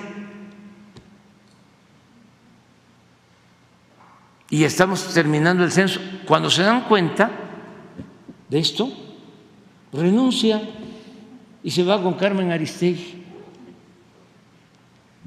a decir que eh, nosotros estábamos manipulando el registro de desaparecidos. Así como se lo estoy planteando. Entonces estamos buscando a los desaparecidos, nos da muchísimo gusto. Acabo de estar en Nuevo León hace relativamente poco y la coordinadora de bienestar, Judith, contenta, ya encontramos a más este, personas todo el mundo está buscando y los estamos encontrando y vamos a dar a conocer. Ah, pero este para que quedara constancia de que habían 126 mil desaparecidos, envió el registro antes de irse a la ONU In just a few minutes, I'm going to show you how to pick up 3,145 Spanish words. comercial. Bueno, es que era, directo de la página de YouTube. Ese fue parte del comercial, ¿verdad? Parte del comercial, sí. Pero bueno, eh, eh, yo nada más añadiría esta parte que, y, y, lo dije ese día que el presidente hizo estas declaraciones, hay veces que este, uno dice, no, pues es que le están viendo la cara al presidente o no le están diciendo la verdad. Y de hecho, últimamente él ha dicho, eh, se ha referido a eso, es que dicen que, que, que no soy yo, que es alguien. No, yo sí sé, etcétera. Pero este es un claro ejemplo de que no es cierto.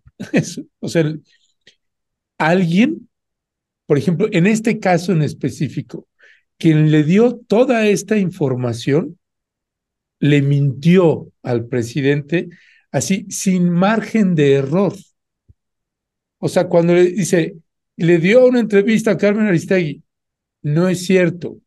Este, le mandó el documento a la ONU y a organizaciones de derechos humanos, tampoco es cierto. Y todo es verificable. Entonces, ¿de dónde lo sacó? Como, como bien decía David al principio, este, pues no, no, no puede saber todo, efectivamente. Y en temas como ese, que no necesariamente es su especialidad, pues no lo iba a sacar así porque él se metió a investigar. Alguien fue y se lo dijo. Y lo que sí le podemos decir al presidente, si nos escucha alguna vez en, estas, en esta, en esta eh, mesa con los maxi abogados, le podemos decir con certeza plena, quien le dio toda esa información le mintió.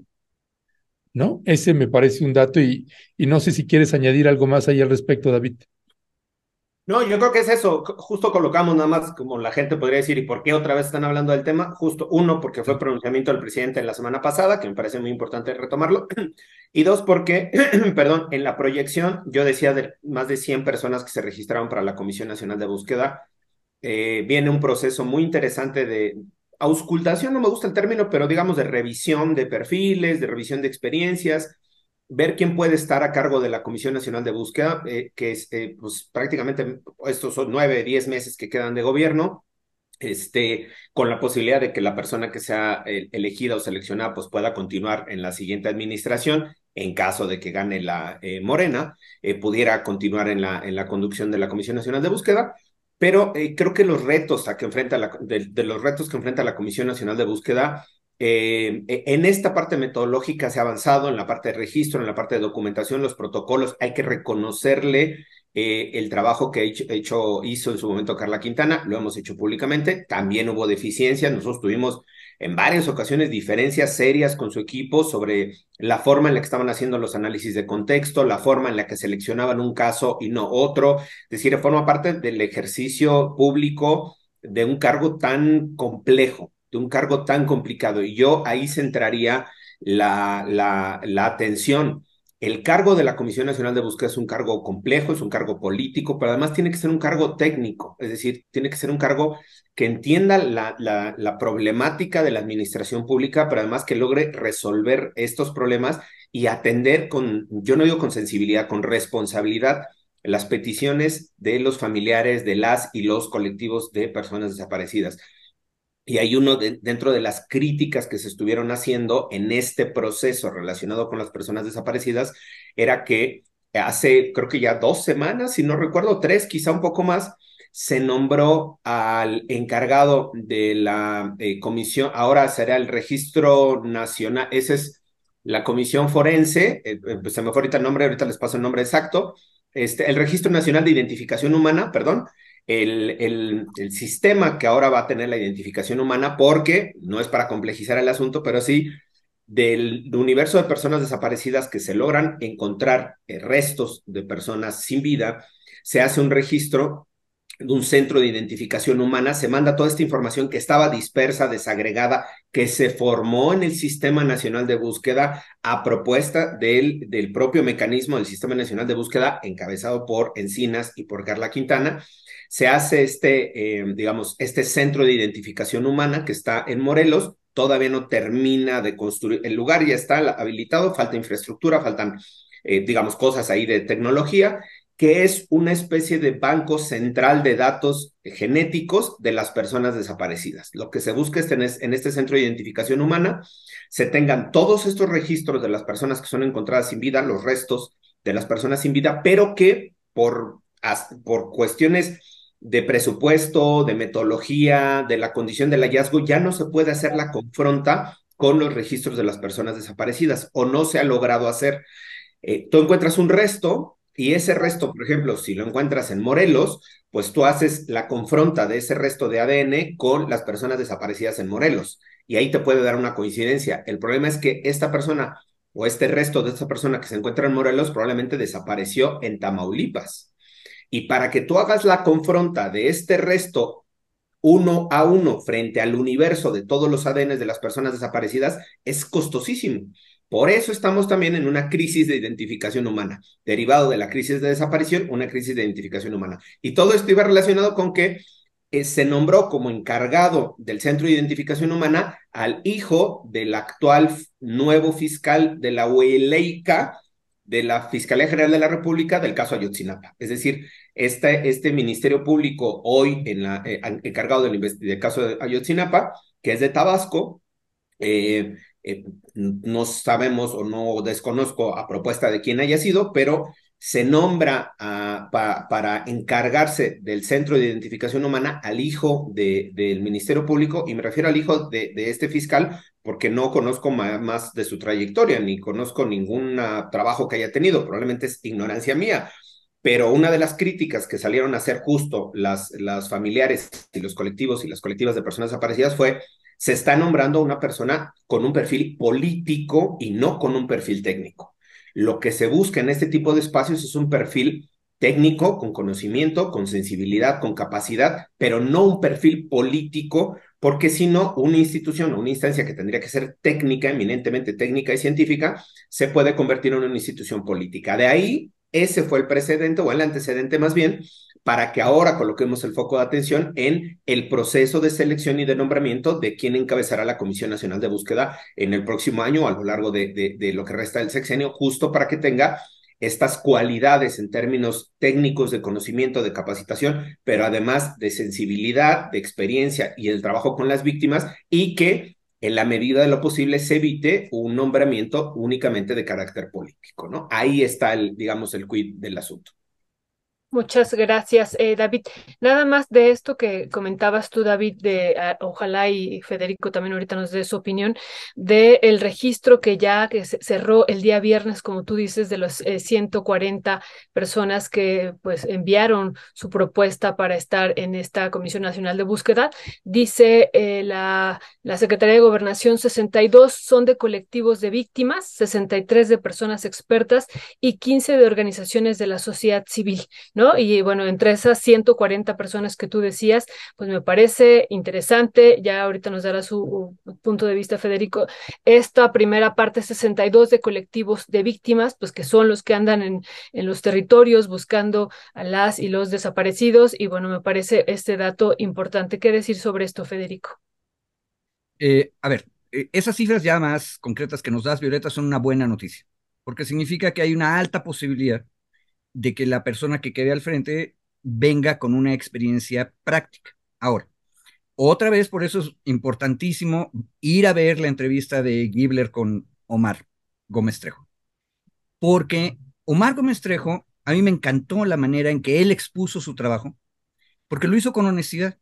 Y hay cosas en las que yo, que he estado en la administración pública, de pronto leo lo que él está diciendo y digo, bueno, pero es que eso es una inocentada. O hay otro momento en que digo, no, eso es una valentía. Este, hay que aprender de esa experiencia, porque si la persona viene de un espacio fuera de la administración, va a tener muchos momentos en que haga inocentadas. Y es indispensable que haga muchas cosas valientes en contra de las burocracias permanentes, en todos lados. Entonces, hay que estar preparados para eso. Y un último detalle acerca de cuando se hace bien el trabajo ahorita en lo que vimos eh, del video de la declaración del presidente, bueno, ya aclaramos las cosas donde fue desinformado. Y, por cierto, yo retomo al presidente en otra de las mañaneras, que comparó aquí al compañero Ledesma con Sarco, y se comparó él con Benito Juárez. Entonces yo lo que digo que esa debería ser nuestra mesa de amigos de Sarco. Y lo que el presidente decía es que Sarco y su periodismo lo que hacían era confrontar a la presidencia juarista con todas las broncas que había y que no se resolvían. Y por supuesto que hubo momentos en que el presidente y Sarco se agarraron de la greña en público, lo cual es razonable en una democracia. Bueno, eso es lo que hay que hacer. El deber de quien comenta, quien conoce, quien tiene otra experiencia es decir, oiga, pero no estoy de acuerdo por esta razón. De tal manera que todos vamos acompañando a la presidencia para que la presidencia mejore su trabajo. Y ahí hay un detalle de lo que oímos al presidente. El presidente decía, me parece que en Sonora, que estaba muy contenta porque la encargada de bienestar allá dice, es que ya encontramos a más gente. Bueno, eso es un momento de contento. Ya encontramos a más gente. Cuando termine ese proceso de encontrar gente, lo que vamos a tener es más claro cuán, qué número está en las franjas que nos explicó David. Y precisamente a ese momento es a donde no quieren que lleguemos los del viejo régimen, los del aparato represor, que yo hoy dije, los identifico en Fiscalía General de la República con Hertz y en Secretaría de Defensa Nacional. Ahora, ¿por qué no quieren? ¿Porque son malos y diabólicos? No, porque en el momento en que tengamos las cifras más claras, nos vamos a dar cuenta que o no han hecho su trabajo o son cómplices del problema. Y por eso no quieren cifras claras, lo que quieren es cifras hechas un relajo para que nadie pueda decir nada con claridad. Eso lo vivimos por décadas. Ahora, Dicen que la política es el juego del cuetero, o sea, pase lo que pase, sales quemado. No, pues sí, y hay que apechugar con eso y decirlo. Yo creo que el presidente luego se desespera también por eso y también le mandan una mala información donde puede decir, el problema de ese cohete que salió mal fue allá. No, hay que decir dónde están los problemas y seguir avanzando. Y un detalle legal institucional, yo que soy el antiformalista, pero hay que hacerlo, hay que fortalecer más el organismo de búsqueda, porque este asunto de que no sabemos si la persona que sea seleccionada dentro de ese proceso que va, que va muy bien para sustituir a Carla Quintana, ¿qué va a pasar cuando cambie el sexenio?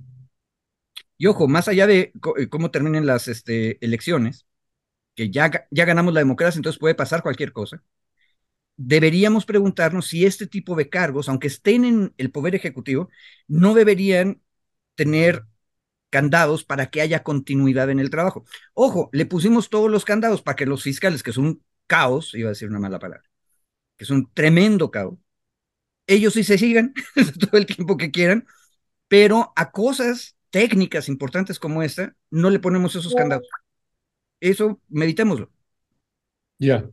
Pues mi querido eh, Federico Anaya, mi querido David Peña, como siempre, muchísimas, muchísimas gracias. Perdón, yo tenía un minuto nada más, si me permiten, hacer tres anuncios parroquiales, este, aprovechando este bonito espacio. Rápido. Adelante, adelante, eh, señor. A ver, eh, el, el, primero de ellos era nada más informarle a la, a la audiencia que el otro tema que teníamos aquí era el tema de los fideicomisos, la discusión que se está dando de los fideicomisos. Ya no nos dio tiempo, ojalá podamos, no sé si retomar o, discutirlo. Eh, se, está, se sigue discutiendo la desaparición de los fideicomisos en la Cámara de Diputados, de los fideicomisos del Poder Judicial, y hoy empezó un movimiento raro al interior del Poder Judicial, donde algunos sindicatos empezaron eh, a, a pues no abrir las instalaciones del Poder Judicial, en realidad como acto de protesta en el Palacio, en el Palacio Judicial de San Lázaro, que está atrásito a la Cámara de Diputados, a las 10 de la mañana no habían abierto, estaban en una cosa ahí de discusión. Hay otro boletín de, los trabajadores, de las y los trabajadores, de los sindicatos de los trabajadores, en otra instancia del Poder Judicial que estaba diciendo que mañana sería el paro y no el día de hoy, digamos un poco para tenerlo en, en el radar, que viene ahora este otro tema que me parece muy interesante discutir. El segundo es, esta semana el día el 19, el jueves, eh, se cumple eh, un aniversario más del asesinato de Digna Ochoa, de nuestra compañera defensora de Derechos Humanos Digna Ochoa de Plácido, y desde el Grupo de Acción por los Derechos Humanos y la Justicia Social estamos organizando una, un conversatorio en el Museo de Memoria y Tolerancia a partir de las 10 de la mañana, de 10 a 12, una de la, del día, eh, sobre el cumplimiento de la sentencia de Digna Ochoa, el avance y estas acciones de memoria que se han estado desarrollando a lo largo pues, de este año y medio, un poquito más de lo que se lleva de, la sentencia dictada en, en, enero del año pasado. Entonces están todas y todos cordialmente invitados. Ojalá nos puedan acompañar. Museo de Memoria y Tolerancia a las 10 de la mañana, el día 19 de octubre. Y finalmente, un comentario en el chat. Sergio González nos dice, este es el mejor noticiario matutino. Yo con eso me voy. Con eso me voy a mi semana. es porque está David Peña y Federico. Agradeciendo el espacio, compañeras y compañeros, ¿no? A toda la audiencia, desde luego. Oigan, pues. No, pues, eh, nada más una cosa. De lo que dijo David, hay un pequeño, más bien muy grande problema. No toda la población está yendo a los tribunales, pero hay una gran cantidad de gente que va y pide amparo. Al parecer, cerraron tribunales civiles federales, que es una minoría de la población que los usa. Pero tengan cuidado por un detalle, nada más quiero decir algo. Quitar los fideicomisos del Poder Judicial no significa quitarle ninguna prestación a ningún sindicato. Si el Consejo de la Judicatura dejó que las prestaciones laborales estuvieran en un fideicomiso, eso es un horror de mala administración. Ese, eso tenía que ser presupuestado. Y hasta donde sabemos, está presupuestado. Yo creo que Perdón, ¿es una irregularidad entonces? ¿Sería una irregularidad? Si los sindicatos que están parando, que dicen, quitan los fideicomisos, entonces vamos a perder prestaciones. Si ellos están diciendo la verdad, entonces el Poder Judicial está en una falta gigantesca porque ese dinero no debería estar en fideicomisos. Tenía que mi, querido, mi querido Cristian, eh, tenemos ahí precisamente al diputado Hamlet que va a entrar ahorita una entrevista. Y nos podrá explicar, a propósito de este tema. y pues eh, si le puedes consultar, si puede entrar y si se quedan los maxi abogados, pues platicamos tantito con él, si les parece bien, y tratar de aprovechar porque Violeta también va a estar sobre tiempos, este, tiempos malditos, pero todavía tenemos minutos. Así que, Cristian, si, si gustas ahí eh, consultarle, por favor, sería pues aprovechar precisamente a propósito de que es el mejor noticiario de México y del mundo mundial, pues yo tenemos, pues qué mejor que hacerlo todavía mejor, metiendo aquí al diputado y hablando con los expertos, ¿no? Porque les aviso también que eh, Violeta se metió a hacer una revisión ahí también detallada de, pues, precisamente el financiamiento, el presupuesto que se ha ido asignando. Ya está Hamlet aquí, eh, el diputado eh, Hamlet García Almaguer, a quien le agradecemos. Otra vez lo agarramos en trayecto para no perder la costumbre, pero un gusto que nos esté acompañando el diputado Hamlet. En esta ocasión nos acompaña también, además de, como siempre, Violeta y yo aquí en los controles, pues también está David Peña y Federico Anaya, dos maxi abogados. Así que le damos la más cordial bienvenida. Gracias, Ernesto. Buen día, Violeta, Federico. ¿Y quién más está por ahí? David. David Peña. Ah, igualmente a David y a toda la audiencia de Rompeviento. Y pues vamos rumbo a la cámara para tratar ya algunos temas relacionados con las previas. Hoy inicia el Parlamento abierto para conocer la reducción de la jornada para 40 horas, es a las 5 de la tarde. También eso va, va a ser importante para la discusión pública. Pero muchas gracias, Ernesto. buen día. Buen día. Pues adelante, Violeta. Sí, pues eh, diputado, ojalá y entonces iniciemos esta eh, entrevista con usted que nos pueda eh, comentar esto que se aprobó la semana pasada todavía en comisiones y que todavía, bueno, está pendiente de pasar al pleno de la desaparición de los 13 de los 14 fideicomisos. ¿Qué implica eso? Porque hemos visto mucha infodemia, mucha información de que esto va a afectar directamente a los, al conjunto de los trabajadores del Poder Judicial. Si usted nos puede aclarar con diputado. Sí, Violeta, mira, los fideicomisos públicos de cualquier órgano del Estado, estoy hablando de poderes, de los distintos niveles también de gobierno, puede ser un municipio, puede ser un Estado, puede ser la federación, puede ser el ejecutivo, puede ser el legislativo, puede ser el judicial, conforman fideicomisos públicos con una finalidad lícita. Tienen que señalar en el contrato de fideicomiso cuál es el objeto. Y ese, trato, yo no he visto ninguno que diga que el objeto es acumular riquezas o acumular ganancias o especular con ese dinero. Eh, el objeto suele ser cubrir prestaciones eh, de los trabajadores, eh, reunir recursos suficientes para construir infraestructura, para darle mantenimiento a algunos inmuebles, para adquirir equipos de tecnología, todo eso se puede hacer. En el Poder Ejecutivo hace un par de años pues se extinguieron muchos fideicomisos. Existía uno, por cierto, que se llamaba Fidecine, el fideicomiso para el fomento de las películas con contenido nacional. Una parte importante de las eh, cintas que se proyectaban en ese entonces en la Cineteca tenían al final un logo blanco con negro que decía producida con estímulo de eh, tal artículo de la ley y luego el logo de Fidecine. Y ese fideicomiso que eh, tenía una burocracia dorada y servía a algunos intereses, pero que sí producía muchas películas, pues se llenaba y se vaciaba de los recursos cada año. Ese es el movimiento natural, digamos, de un fideicomiso. Lo que ocurre con el Poder Judicial Federal es que estos fideicomisos constituidos para beneficio de las cúpulas no han tenido esos movimientos. En 2019, por ejemplo, la Auditoría Superior de la Federación, en sus eh, recomendaciones, detectó tres cosas. Que un fideicomiso para mandos superiores tenía garantizados 100 años de recursos de pensiones. Segundo, que un fideicomiso para magistrados y jueces federales tenía garantizados 72 años de pensiones. Y tercero, que estos fideicomisos, en ese entonces eran seis de la Suprema Corte de Justicia de la Nación, no habían tenido ese movimiento natural en cuanto al gasto y eh, recuperación de los recursos a partir del presupuesto, sino que por el contrario, estaban guardados y solamente constituían un sistema de ahorro y que no se estaban utilizando esos recursos para cubrir las finalidades para las que fueron constituidos, sino que se cubrían a partir del presupuesto de egresos de la federación. Y esa es la única forma de explicar por qué el Poder Judicial tiene 21.500 millones de pesos en fideicomisos. Si, por ejemplo, el presupuesto anual total que la Corte está pidiendo para el 2024 es de 6 mil millones de pesos. O sea, hay tres veces más dinero en los fideicomisos que el presupuesto total de la Suprema Corte de Justicia de la Nación. Es decir, no los están utilizando. Eh, diputado, ¿pudiera ser entonces, eh, eh, qué opina usted de lo que dicen algunos de los sindicatos del Poder Judicial? Que eliminar los fideicomisos va a provocar que ellos pierdan prestaciones. No, pues que lean sus propios amparos. Creo que es el amparo 273 o 243 del 2017. Ahorita se lo voy a mandar a Ernesto, se los comparto.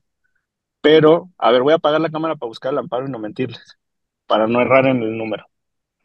Pero lo que ahí definió la Suprema Corte de Justicia de la Nación es que si un trabajador no está pensionado, no está jubilado, en el momento en que hay un cambio legal sobre su régimen de jubilación, ese trabajador, sea cual sea su rango y su nivel, no tenía un derecho, sino simplemente una expectativa de derecho. Es el amparo en revisión 745-2017. Se lo estoy compartiendo en este momento a Ernesto, a ver si es posible que se proyecte ahí en, en pantalla. Entonces, la vara la pusieron ellos, ¿eh? Este es un caso que tiene que ver con la modificación a un régimen de pensiones en el estado de Jalisco. Es un trabajador al servicio del estado el que presenta este recurso de revisión que resuelve la Suprema Corte de Justicia de la Nación y son ellos los que están determinando que los trabajadores que no se habían jubilado ni pensionado al momento de la entrada en vigor de la nueva norma no tienen un derecho adquirido, sino simplemente una expectativa de derecho. Algunos tratadistas, para ser claro con esto, porque puede sonar técnico para la audiencia, yo sé que todos ustedes son extraordinarios abogados, eh, algunos tratadistas lo señalan como un espejismo, ¿no? Es una ilusión solamente de lo que podrían llegar a obtener en algún momento. Claro que pueden existir personas que estén dentro de esta carrera judicial que al ver los lujos, privilegios y excesos a los que acceden los jueces y magistrados, consideren que algún día van a llegar a ese nivel. Si lo puedes acercar, Ernesto, es el segundo párrafo, un poco más abajo. Ese es el primero. Ahí. Ese segundo párrafo es el que señala sobre el principio de retroactividad, los derechos adquiridos en materia social y las expectativas de derecho y da el silogismo completo de por qué no tienen un derecho adquirido los trabajadores si no se han eh, pensionado. Bueno, ese es el, ese es el punto, punto actual. Eh, sí son lujos, sí son excesos, sí son privilegios. Son menos de 600 personas las que tienen acceso en estos momentos a esos fideicomisos, pero además a esos 600 no se les van a mm, aplicar de manera retroactiva estas normas, no se les van a extinguir estos derechos con cargo a los propios fideicomisos se va a hacer la reserva para que tengan acceso a sus privilegios, pero no así quienes en este momento están sin jubilarse y sin pensionarse, por ejemplo. Federico. Tenía, yo tenía otra duda, diputado, gracias por, por el espacio. En, términos de la, del, de la propia explicación que se hace tanto de la iniciativa como del dictamen, eh, encontramos que hay una especie de, por decirlo en términos prácticos, subejercicio de los fondos, ¿no? Es decir, que no se están gastando los fondos para los cuales están siendo destinados los fideicomisos. Y mi pregunta sería, si hay este subejercicio y se constituye, entre comillas, como ahorro, es una, es una palabra eufemista, ¿no? Muy, este, muy bonita para decirlo, pero no se están ejerciendo esos recursos en, en los gastos a los cuales fueron destinados entonces, ¿cómo, ¿cómo encuentra justificación el decir que es para privilegios, lujos, si no se están ejerciendo los recursos? Si la propia explicación del dictamen es que hay un subejercicio y no se están gastando para lo cual están destinados, ¿cómo justificar entonces que ese dinero se está gastando para lujos y privilegios si el propio dictamen dice que no se están gastando? No sé si me explico. Se puede tener ese dinero guardado para futuros privilegios o para futuros lujos pero hoy no se están ejerciendo esos recursos para este grupo beneficiario, digamos. Ese me parece que es una, una explicación en términos discursivos. Y la segunda es que hay fideicomisos específicamente destinados no para la cúpula de los, de los mandos superiores, sino para el personal de mandos bajos eh, o mandos medios, mandos operativos. Y en términos de la propia estructura de los fideicomisos, no se puede tener acceso a la totalidad de la información por ser instrumentos privados, aunque se constituyan con, con dinero público Y entonces, ¿cómo, ¿cómo se determinó que esos fondos de 600 personas o 300 o las que estén, este, si la información de los propios fideicomisos es privada, no se puede tener acceso al, al, contenido del detalle de los, de los beneficiarios de los fideicomisos finales porque es información privada? Son dos preguntas en términos de clarificación, en términos discursivos. Gracias, diputado. Sí, muchas gracias. Bueno, los privilegios, lujos y excesos no solamente están en los fideicomisos también están en el presupuesto de egresos de la federación. Y en otras ocasiones hemos hablado pues del millón setecientos mil pesos que pide la Suprema Corte para comprar cucharas, tenedores, cuchillos, utensilios de cocina para el 2024, de, por ejemplo, los 53 millones de pesos que esperan para eh, su comedor, de los cientos de millones de pesos para alimentación de mandos superiores del Consejo de la Judicatura Federal, que son 400 millones, y eh, otros lujos y excesos que hemos comentado sobre bonos, compensaciones. El bono de riesgo, por ejemplo, es muy interesante. Eh, también te lo voy a mandar ahora en este instante, Ernesto, para que lo vean. Mira, el bono de riesgo eh, cuesta 1.177 millones de pesos para el 2024, es lo que están pidiendo. Nosotros estamos de acuerdo en que existen algunos jueces, sobre todo en materia penal, que, y que necesitan esta, esta protección, pero que no sea un bono indiscriminado. Y la verdad es que al ver los, los montos de estos bonos de riesgo, 1.177 millones de pesos, yo pensé que los, los actuarios, que son los que van y hacen las notificaciones, que los secretarios, que son los que proyectan estas resoluciones, iban a tener algún acceso a estos bonos de, de riesgo, que iban a ser considerados para estos eh, pagos extraordinarios. Y la realidad es que no. La realidad es que están reservados para la cúpula del Poder Judicial eh, Federal. Ya te lo mandé, Ernesto, a ver si ahorita se puede colocar en pantalla. Por ejemplo, para, está acostada la foto, pero creo que la pueden eh, poner ya No te apures, no te apures.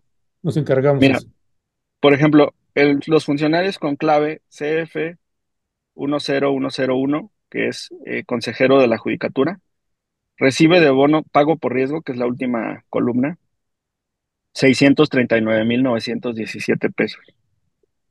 Los magistrados de circuito, que es, la cuarta eh, fila, eh, en la segunda columna, con clave CJ 10201, reciben 722.259 pesos por bono de riesgo. El juez de distrito, que es la antepenúltima eh, fila en esta imagen que te mandé, con clave CJ 10202, reciben 644.347 pesos de bono de riesgo. Los secretarios técnicos, los coordinadores de ponencia, los secretarios ejecutivos, los secretarios de estudio y cuenta, los proyectistas reciben cero pesos de ese bono de riesgo y los actuarios pues también. Entonces, en realidad, sí están los recursos del Poder Judicial Federal enfocados en beneficiar a las, a las cúpulas. Para no rehuir al comentario que hizo David, que es muy, muy valioso, eh, la finalidad de los fideicomisos, la mayoría de ellos sí están destinados a los mandos superiores. Sí hay un fideicomiso para mandos, mandos medios. Eh, estos fideicomisos tienen esos recursos garantizados, digamos, en su bolsa para convertirse en estos privilegios. Pues lo que está haciendo el Poder Legislativo precisamente es no permitir que se consoliden esos privilegios. Ya no podemos hacer nada respecto de las 600 personas que tienen acceso a ellos, porque en términos de la jurisprudencia de la Suprema Corte que les compartí, ellos sí ya tienen los derechos adquiridos. Pero dentro de los mandos altos del Poder Judicial, que hay muchos en este momento, por ejemplo, ya tenemos más de 1.600 jueces y magistrados federales en el país, pues será una bola de nieve para las finanzas públicas poder garantizarles estos lujos y estos excesos si permitimos que los fideicomisos sigan viviendo. Y tampoco nos parece que deban de tener acceso a estos recursos a través del presupuesto de egresos. ¿Por qué? Porque los trabajadores del Poder Judicial Federal son trabajadores al servicio del Estado y porque cotizan en un régimen de pensiones del Instituto de Seguridad de los Trabajadores al Servicio del Estado y porque tienen derecho a una pensión que está establecida en ley. Pero no nos parece adecuado que el pueblo de México les pague además pensiones extraordinarias. De hecho, la única pensión que está a nivel constitucional dentro del Poder Judicial Federal es la de los ministros de la Suprema Corte de Justicia de la Nación, el del haber por retiro, ¿no? Pero en la Constitución no dice, todos los jueces y magistrados tendrán derecho a pensiones complementarias, eso no está en ningún lado. Y el hecho de que estén en las condiciones generales del trabajo, que es lo que ha salido a decir el, sindicato de los trabajadores, pues lo único que manifiesta es que esos fideicomisos se consolidaron en ese documento, pero no por ello son legales, no por ello son éticos, no por ello son morales y no por ello vamos a permitir que esta bola de nieve siga creciendo. Y lo importante es saber qué podemos hacer como país con esos 15 mil millones de pesos. Con una pensión de 6 mil pesos bimestrales para adultos mayores, que es como va a estar en 2024, 15 mil millones de pesos alcanzaría para 413 mil pensiones de adultos mayores durante un año. Alcanzaría para la construcción de cinco hospitales regionales, como el que se va a edificar en Acapulco y que viene en el presupuesto de egresos de la Federación. El brazo que conecta al, eh, al AIFA, por ejemplo, con eh, la estación Buenavista, y que está proyectada para el 2024, va a tener un costo de cerca de 2 mil millones de pesos para conectar este aeropuerto. Entonces podemos advertir ahí la importancia de los recursos para el país, lo que se puede resolver con ese dinero que hoy está guardado y que no tiene una, una finalidad, compañeros. Yo, perdón, yo nada más otra pregunta técnica, perdón por arrebatar la palabra, ya le quité la moderación a mi querido Ernesto y Violeta, pero nada más, eh, hay un fideicomiso igual, diputado, que, que, me llama la atención que se le llama o se refiere en términos de autogenerados, es decir, eh, la capacidad que tiene económica de poder generar sus propios recursos, el Poder Judicial, y este se refiere a la maneja de productos de venta de publicaciones, CDs, dice aquí, entonces supongo que ha de ser bastante viejo el, fideicomiso, bastante, porque habla todavía de CDs, ¿no? Y otros proyectos, entendería yo, y es pregunta también, que ese fideicomiso se refiere a la captación de recursos por la venta de los propios productos generados por parte del Poder Judicial. Eh, eh, es ese tema en específico, al tratarse de recursos que son autogenerados para el Poder Judicial, independientemente, ahí no, yo no conozco tampoco cuál es el, el fin del fideicomiso, entiendo que ese sí va más dirigido a ahorro, porque no hay una claridad tampoco, en ese específicamente, por ejemplo, que tiene una captación de recursos de autogenerados del Poder Judicial y que no tiene un destino ni siquiera para trabajadores y trabajadoras, ahí la, la, digamos, la justificación la tienen como fondo el Poder Judicial. Eh, eh, igual, en el mismo sentido, si es dinero que se genera, sí, eventualmente con algún recurso público de, gestiones pasadas o presentes, de acuerdo al presupuesto, pero que se está de la venta y de autogenerados, ese dinero que se tiene ahí eh, se desaparecería también y el dinero ahora que se genere con la venta de los productos ya no entraría un fideicomiso, no se puede regresar al, presupuesto, no puede regresarse al, ejercicio presupuestal del año actual, porque no puede haber este regreso de ejercicio presupuestal. Ahí en ese caso o ese tipo específico, los recursos generados, ¿dónde quedarían si no se tiene el fideicomiso específico que está creado para ese fin? ¿Sabes que cada año nos piden dinero para producir esos discos? Incluso todavía el presupuesto del 2024 aprobado por el anteproyecto aprobado por el Poder Judicial habla de Blu-rays y también habla de ediciones y de producciones por parte del Poder Judicial. Tú te acordarás como, como buenos abogados, pues que el, el use antes se tenía que comprar en CDs, ¿no? Y ahora pues ya es consultable en la página de, de internet de, de la Suprema Corte de Justicia de la Nación. Pero esos recursos los siguen solicitando cada año, es decir, piden dinero para producirlos, pero luego se quedan con el dinero producto de esas ventas. Eh, Yo creo que deberían, deberían entonces ya de ser autosuficientes. Si están obteniendo recursos para esas producciones, pues que de ahí mismo, de ahí mismo produzcan sus contenidos, pero no que pidan además dinero para producirlos y luego se queden con las ganancias de lo que produjeron, no con su dinero, sino con, sino con el presupuesto. Esa sería mi, mi respuesta sobre ese punto. Oigan, caballeros, perdón que ya estamos este, muy retrasados con las otras entrevistas. Federico, si quieres, nada más cierra algo muy puntual, por favor. Eh, es una cosa, porque en realidad nos ha ayudado a entender cómo en realidad el Poder Judicial está dobleteando. Pide presupuesto ordinario y aparte tiene los fideicomisos. Pero hay un detalle que alguna amiga juez me dijo y que es importante. Hay ocasiones en que el Poder Judicial tiene que mandar a jueces o magistrados fuera de su lugar de residencia normal para atender durante periodos largos, años, uno, dos, tres, hasta cinco años. Y ahí hay un gasto donde se le da apoyo para este, rentar casa, poner su casa, etc. Y nada más una cuestión, eso sí es una realidad práctica, porque el Poder Judicial Federal en realidad tiene que atender a toda la República. Y en teoría no deberíamos estar arraigando a nuestros juzgadores federales en un solo territorio. ¿Eso se ha estado tomando en consideración para no afectar ese servicio? En ese punto en concreto, te voy a comentar lo que me dijeron los maestros, los profesores.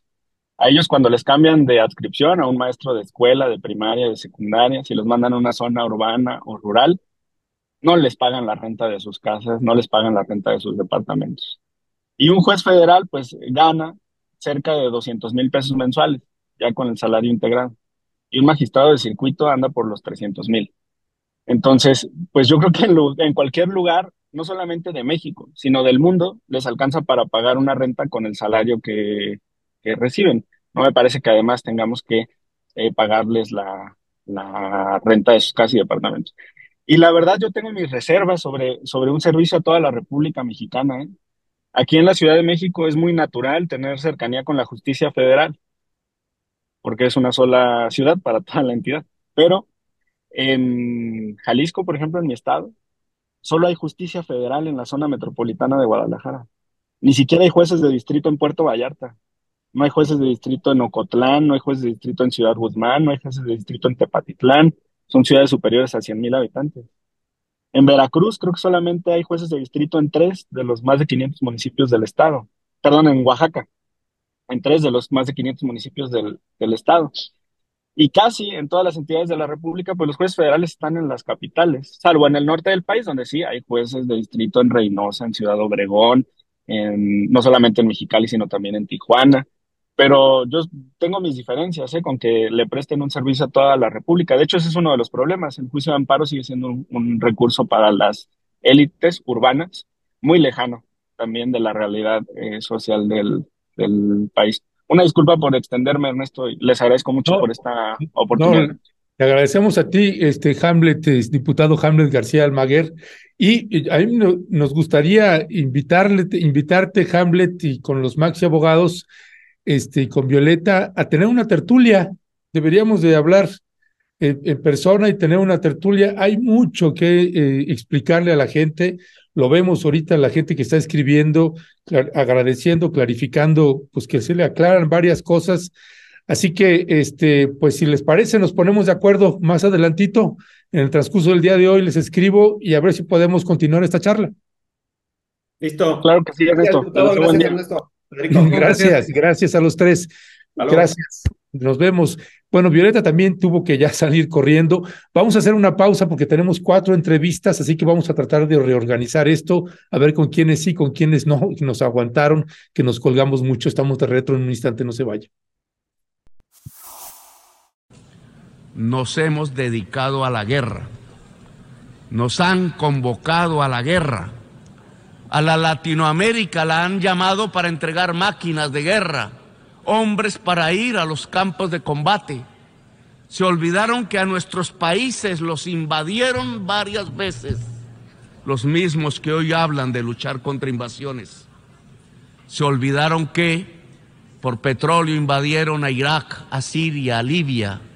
Se olvidaron que las mismas razones que se expresan para defender a Zelensky son las mismas razones con las que se debería defender a Palestina.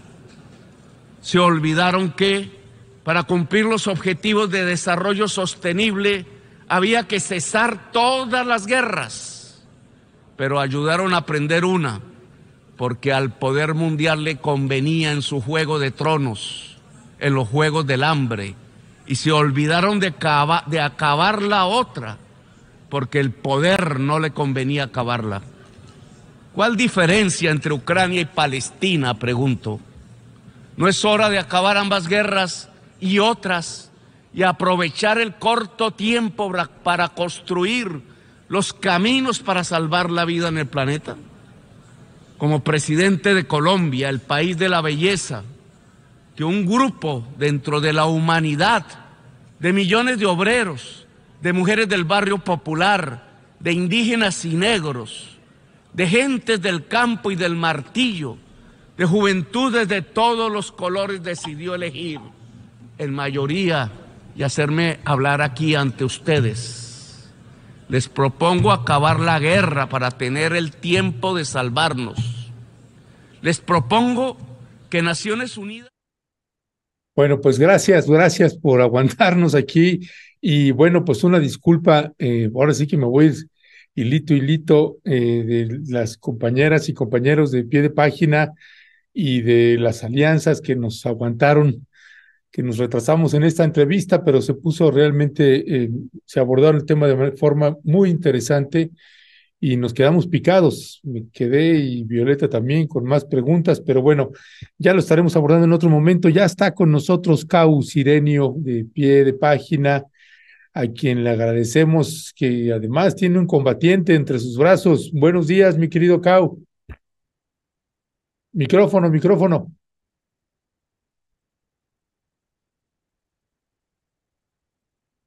Ahí está tratando de, activar su ah, micrófono. Ya está. Eh, Lucio, Lucio es el que ya lo echó a andar. Sí, Lucio es el que es nuestro técnico el día de hoy. Ok. Cau, buenos días. ¿Cómo estás? Gracias y disculpa la demora, Cau. Buenos días, Ernesto. Violeta, pues aquí estamos este, atentos de lo que ha pasado el fin de semana. Fíjate que en Chiapas, en Tuzla Gutiérrez, Chiapas, se reunieron eh, activistas, ex dirigentes de movimientos sociales, así como expresos políticos, para hablar sobre la guerra sucia que abarca de 1965 a 1990. Y entre otras cosas, pues también estuvieron refugiados guatemaltecos que llegaron a México justo en 1981-82 eh, en busca de refugio ante el exterminio de eh, Ríos Montt en esta guerra en contra de la población uh, civil de Guatemala. Pues esta, este foro pues es el sexto que se organiza en el país. El primero fue en Chilpancingo Guerrero, de ahí eh, llegaron a la Ciudad de México, en Chihuahua, eh, Guadalajara, Oaxaca y ahora en Chiapas. Eh, el mecanismo para acceso a la verdad, impulso a la, a la justicia, conocido también como los, la Comisión para la Verdad, eh, estamos este, realizando estos foros o estos diálogos con las víctimas de la guerra sucia con el fin de conocer cada uno de, este, de los procesos de, cómo, de, de las torturas, de, los abusos, de las violaciones graves a los derechos humanos que fueron objeto durante esta, este periodo, eh, este, mm, cometido por elementos del ejército mexicano, la Dirección Federal de Seguridad, eh, la Secretaría Armada de México, la Marina, eh, son las instituciones que más se han este, revelado, que más violaciones graves a los derechos humanos cometieron durante esa época. Y, y en ese contexto, pues estuvieron ahí los, este, hubo un reclamo, sobre todo el alto comisionado para derechos humanos de las Naciones Unidas, eh, reclamó de que el ejército no haya entregado todos los archivos al mecanismo para que se pueda avanzar con esta investigación porque en su argumento dice que si, si no se tiene los documentos históricos, si no se tiene la, la investigación, será muy difícil llegar a la, a la verdad, a lo que él llamó que sobre esto, la verdad es una luz que se espera que, que pueda alcanzar, pero la, la, luz que los perpetradores no quisieran, nunca más que, se, se supiera de lo que pasó en este periodo de la guerra sucia, Ernesto. Ya, gracias, gracias, mi querido Cau. Estoy viendo también ahí que parte en, tu trabajo periodístico, pues que también eh, pues hubo testimonios de sobrevivientes del movimiento zapatista. Estamos hablando de milicianos, de, bases de apoyo, ¿de quién estamos hablando? Estamos hablando de, los últimos acontecimientos que ha pasado en, en Chiapas con, la, con los paramilitares, eh, con, que ha incurrido en esa zona, la parte norte de Chiapas, donde hay casos de desapariciones forzadas. Eh, el Centro de Derechos Humanos Fray Bartolomé ha documentado alrededor de 122 casos, de los cuales pues, tienen que ver con desapariciones forzadas, con eh, ejecuciones extrajudiciales, que hasta este momento pues, no, se ha, no se ha dado a conocer. Y es la parte también que, que se ha reclamado de que se tiene que iniciar esta investigación para saber qué fue lo que pasó con, con la base de apoyo de, del Ejército Zapatista de Liberación Nacional. Y esto fue una parte que, que expuso el director del Centro de Derechos Humanos, Fray Bartolomé y Fraiba, para conocer los hechos que ocurrieron, que están ocurriendo en Chiapas todavía, que, que a raíz de, del levantamiento de, del ejército zapatista empezaron también las violaciones graves a los derechos humanos convertido por elementos de policía estatal, elementos del ejército mexicano, y entre otras instancias de las Fuerzas Armadas y de, Seguridad Nacional que ha estado este, muy presente en, esta, en este movimiento en Chiapas. Para, para pie de página reportó Lucio Cabañas y Cau Sirenio. Lucio, Lucio eh, y, y Cau, muchísimas gracias a los dos. Gracias por aguantarnos, este, Cau, y otra vez felicidades ahí por este pequeño guerrillero que vemos ahí, que ya se va eh, formando políticamente contigo. Así que te mandamos un fuerte abrazo, les mandamos un abrazote a los dos. Abrazo, Ernesto, Violeta, allá en el estudio, pues estamos atentos a la escucha de lo que suceda en esta semana. Gracias, gracias, Cau Sirenio. Pues escuchó usted a nuestro querido Cau Sirenio de pie de página, pues sí, es también papá y anda con eh, Lucio de un lado para otro, asumiendo también estos papeles que luego normalmente y en la cultura, no solamente mexicana ni latinoamericana, sino mundial, esta eh, falta de costumbre que los padres asumieran eh, las responsabilidades que históricamente asumían solo las mujeres, pues bueno, Cau es uno de estos que le entra al ruedo, así que también le felicitamos por eso. Vamos a entrar ahora a la siguiente entrevista eh, que tenemos, es con Emilio Godoy de IPS, donde pues nos está eh, trayendo una nota que vale muchísimo la pena, particularmente aquí quienes vivimos en la Ciudad de México el transporte eléctrico marcha con lentitud en México y uno puede decir marcha con lentitud, pero marcha, entonces este, se le da una connotación distinta. Dicen los teleféricos como el cablebús y el mexibús, una línea de metrobús y los trolebuses integran el esquema de transporte alternativo a modelos convencionales a gasolina. Transportes como estos han despegado en, en este país. Sin embargo, organismos internacionales y analistas consideran que tiene un avance lento. Emilio Godoy, un te saludo como siempre, un fuerte abrazo, gusto tenerte por acá nuevamente. Hola Ernesto, muchas gracias por la invitación. Un saludo a toda tu audiencia. Gracias, gracias Emilio. Pues cuéntanos Emilio, ¿cuál es el, el balance que se tiene es una buena noticia, es una mala noticia, cómo, cómo leer, por ejemplo, esto, esta vivencia que está teniendo, que estamos teniendo acá en México. Sí, mira, eh, como principio general, eh, eh, la, la, descarbonización de las actividades parte de que hay que electrificar lo más posible.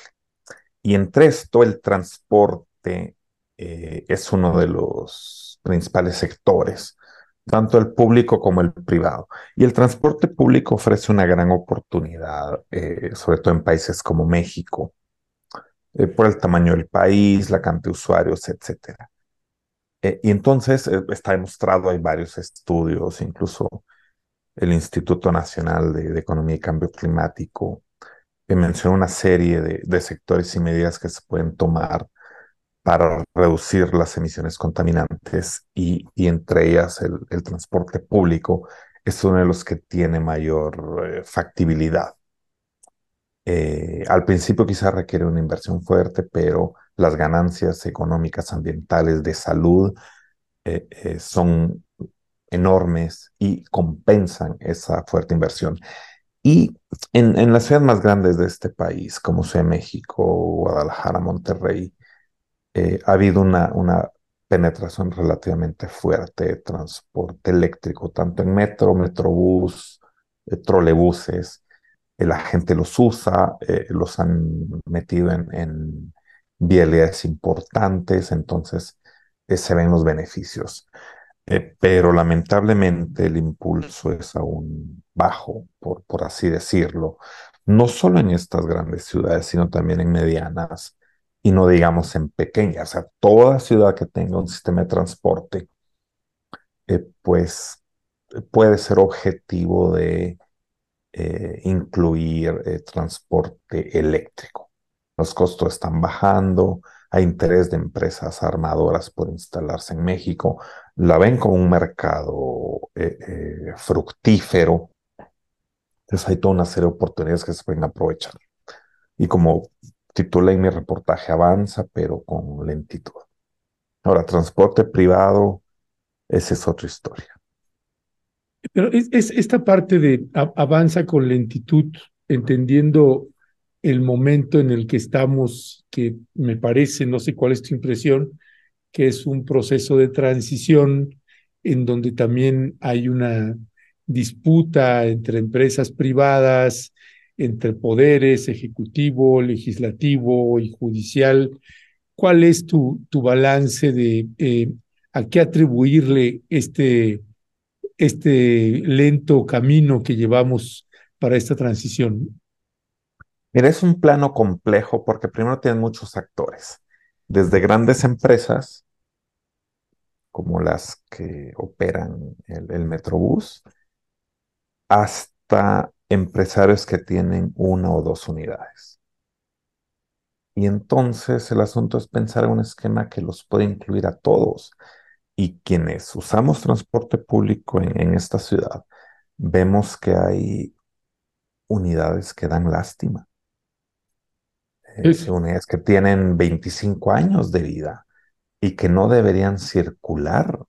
Entonces, el asunto también es una transición justa, no es solo decir, mira, vamos a retirar tus dos o tres chatarras y, y, a ver cómo hacemos. No, la cosa es pensar en un sistema que sea justo para todos, para el usuario, para el concesionario, para el gobierno. Y se puede hacer, plata hay, pasa que se usan en cosas que no deben usarse, ¿no?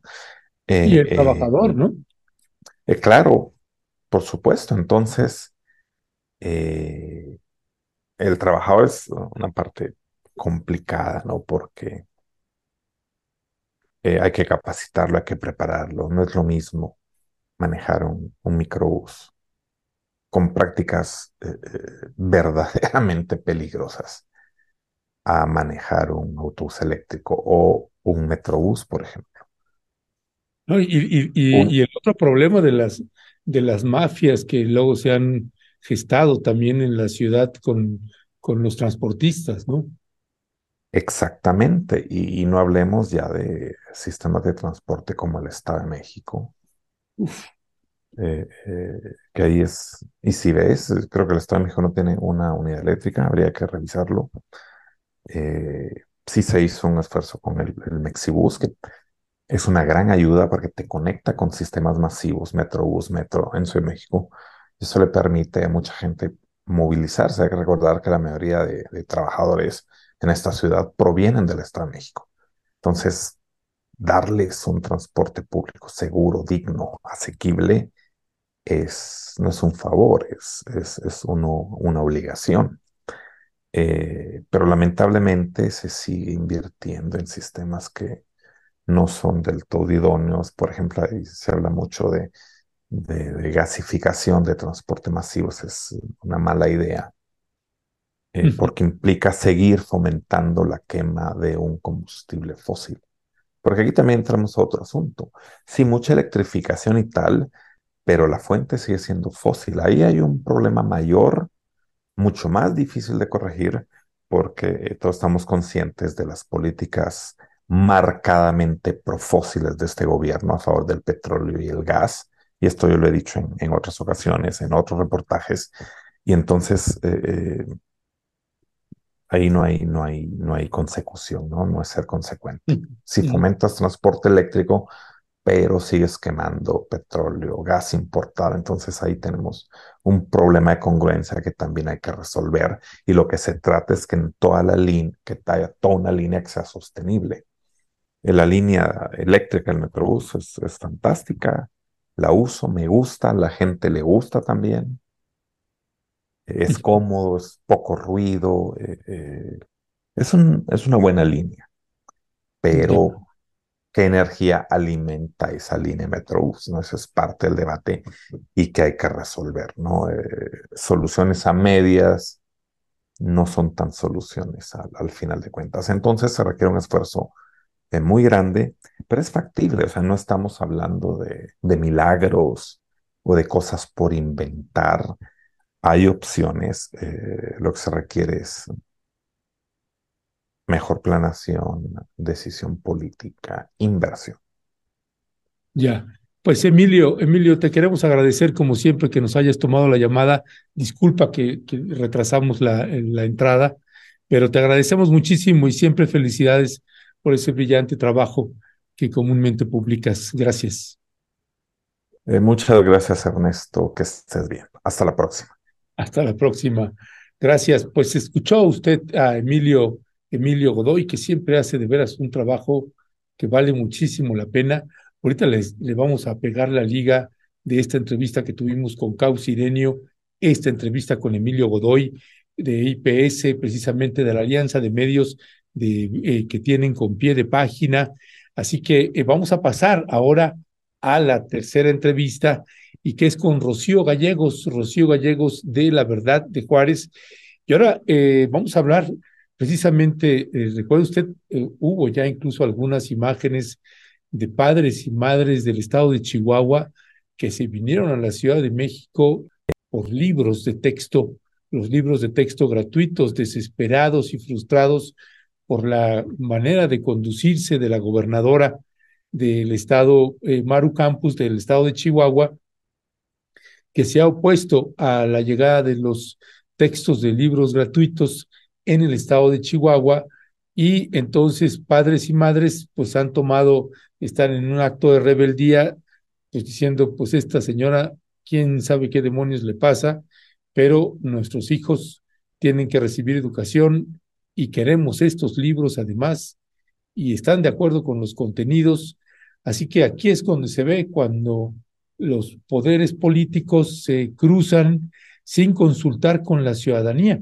Y esto es lo que le pasó a la gobernadora Maru Campos. Ya estaremos platicando ahorita precisamente con Rocío Gallegos, directora de este extraordinario también medio de comunicación, La Verdad, ahí en Juárez, y que ahí viene Rocío corriendo, corriendo, se ve así el yepa, yepa, ándale, ándale, ahí viene Rocío Gallegos, que pues la, eh, que le agradecemos muchísimo que nos haya aguantado, que nos retrasamos este, mucho, iba a decir un poco, mucho en la entrada, pero bueno, ya estamos acá. Este, Rocío Gallegos, muy buenos días, bienvenida. Hola, buenos días, me da mucho gusto eh, encontrarme de nuevo con con ustedes, con su audiencia, para platicar lo que está ocurriendo en Ciudad Juárez, en el estado de Chihuahua en general. Gracias, gracias, Rocío Gallegos de La Verdad, eh, allá en Juárez. Si no abren los almacenes de libros de texto, no abrimos las escuelas. Maestros van por paro de labores. Pues vaya, vaya anuncio que se está haciendo. Cuéntanos, Rocío.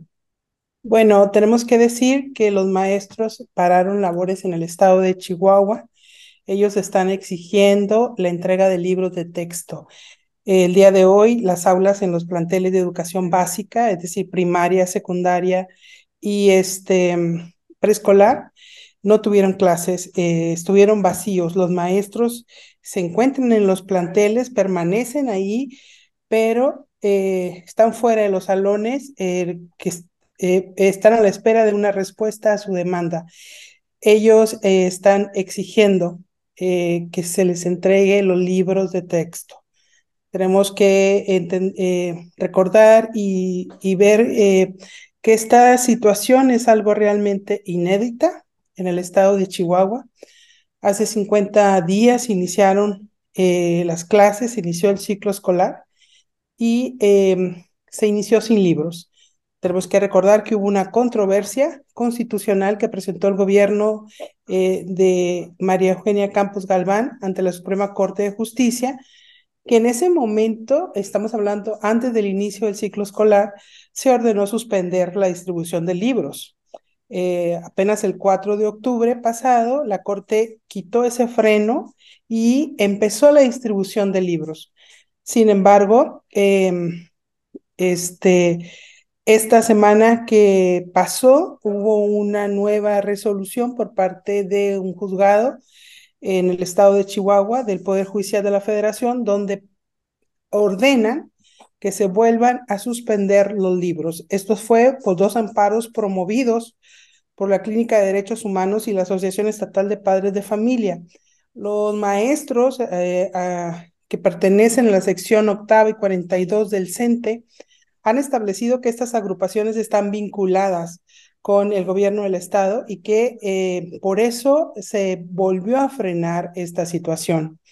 los maestros anunciaron este paro de labores eh, la semana pasada, el viernes, cuando hubo una, eh, un plantón frente al Poder Judicial, la sede que está en Ciudad Juárez y en la ciudad de Chihuahua, para exigir esto. Ellos esperaban que el viernes pasado hubiera una resolución por parte del juzgado en el estado. Sin embargo, em, esta audiencia se pospuso para días posteriores, se habla de finales de octubre, entonces eh, se llevó a cabo el paro de labores que se había anunciado.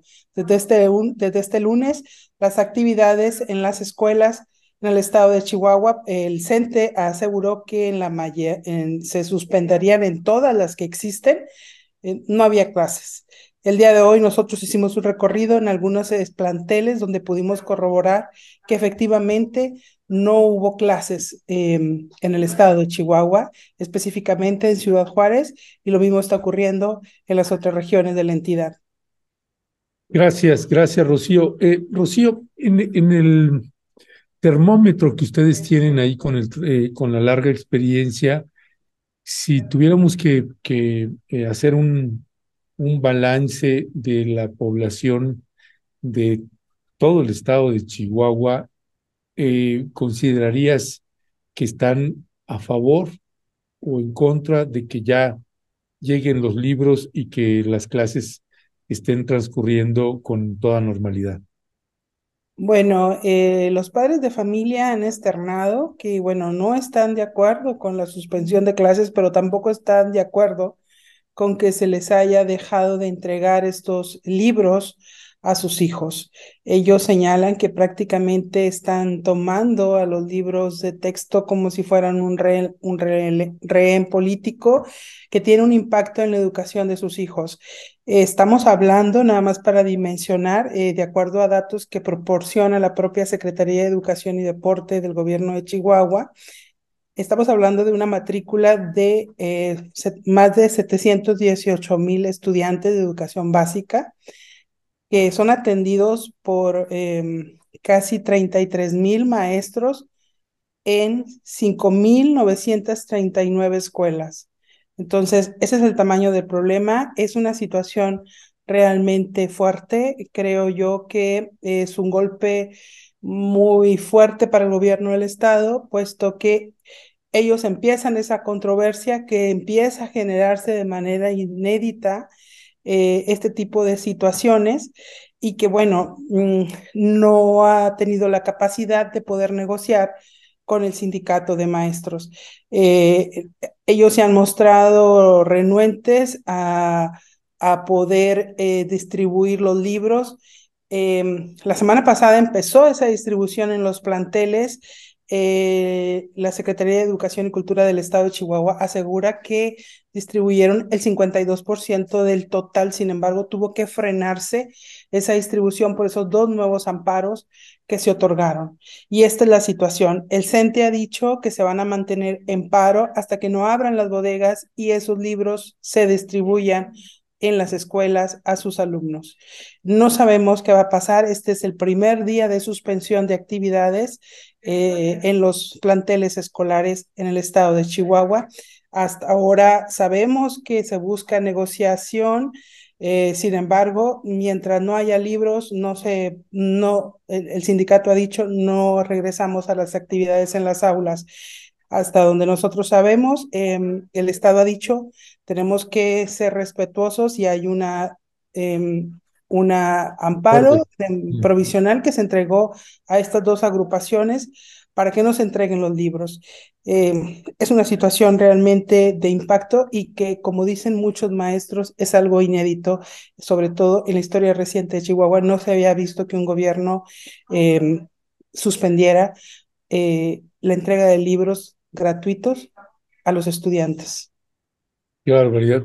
Entonces, el, el gobierno del estado, el gobierno de Maru Campos, Ahora dice, pues no somos nosotros, son estas agrupaciones y nosotros acatamos la ley y lo que pues todo el mundo saben es que pues, sí es el gobierno del estado con a través de estas agrupaciones y, que bueno, pues que tendrá que hacer un balance, supongo, del costo político también que va a tener para esta eh, gobernadora y para su gobierno de mantenerse en esta situación. Es posible, y con esto cerraría, eh, eh, Rocío Gallegos de la Verdad, ahí en Ciudad Juárez, em, es posible que esta decisión que tomaron los maestros, pues sí tenga un impacto posiblemente más fuerte que le haga modificar eh, su posicionamiento el gobierno del Estado o estás, están previendo que esto va para largo?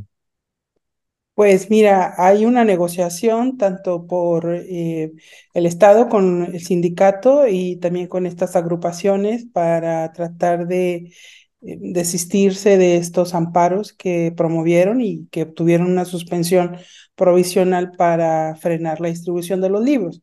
Eh, el asunto es que, bueno, los maestros señalan que en noviembre, estamos a prácticamente unos días, se va a tener que hacer una primera evaluación y señalan que hay una situación incompleta para los, eh, para los alumnos ¿no? de educación básica en el estado de Chihuahua.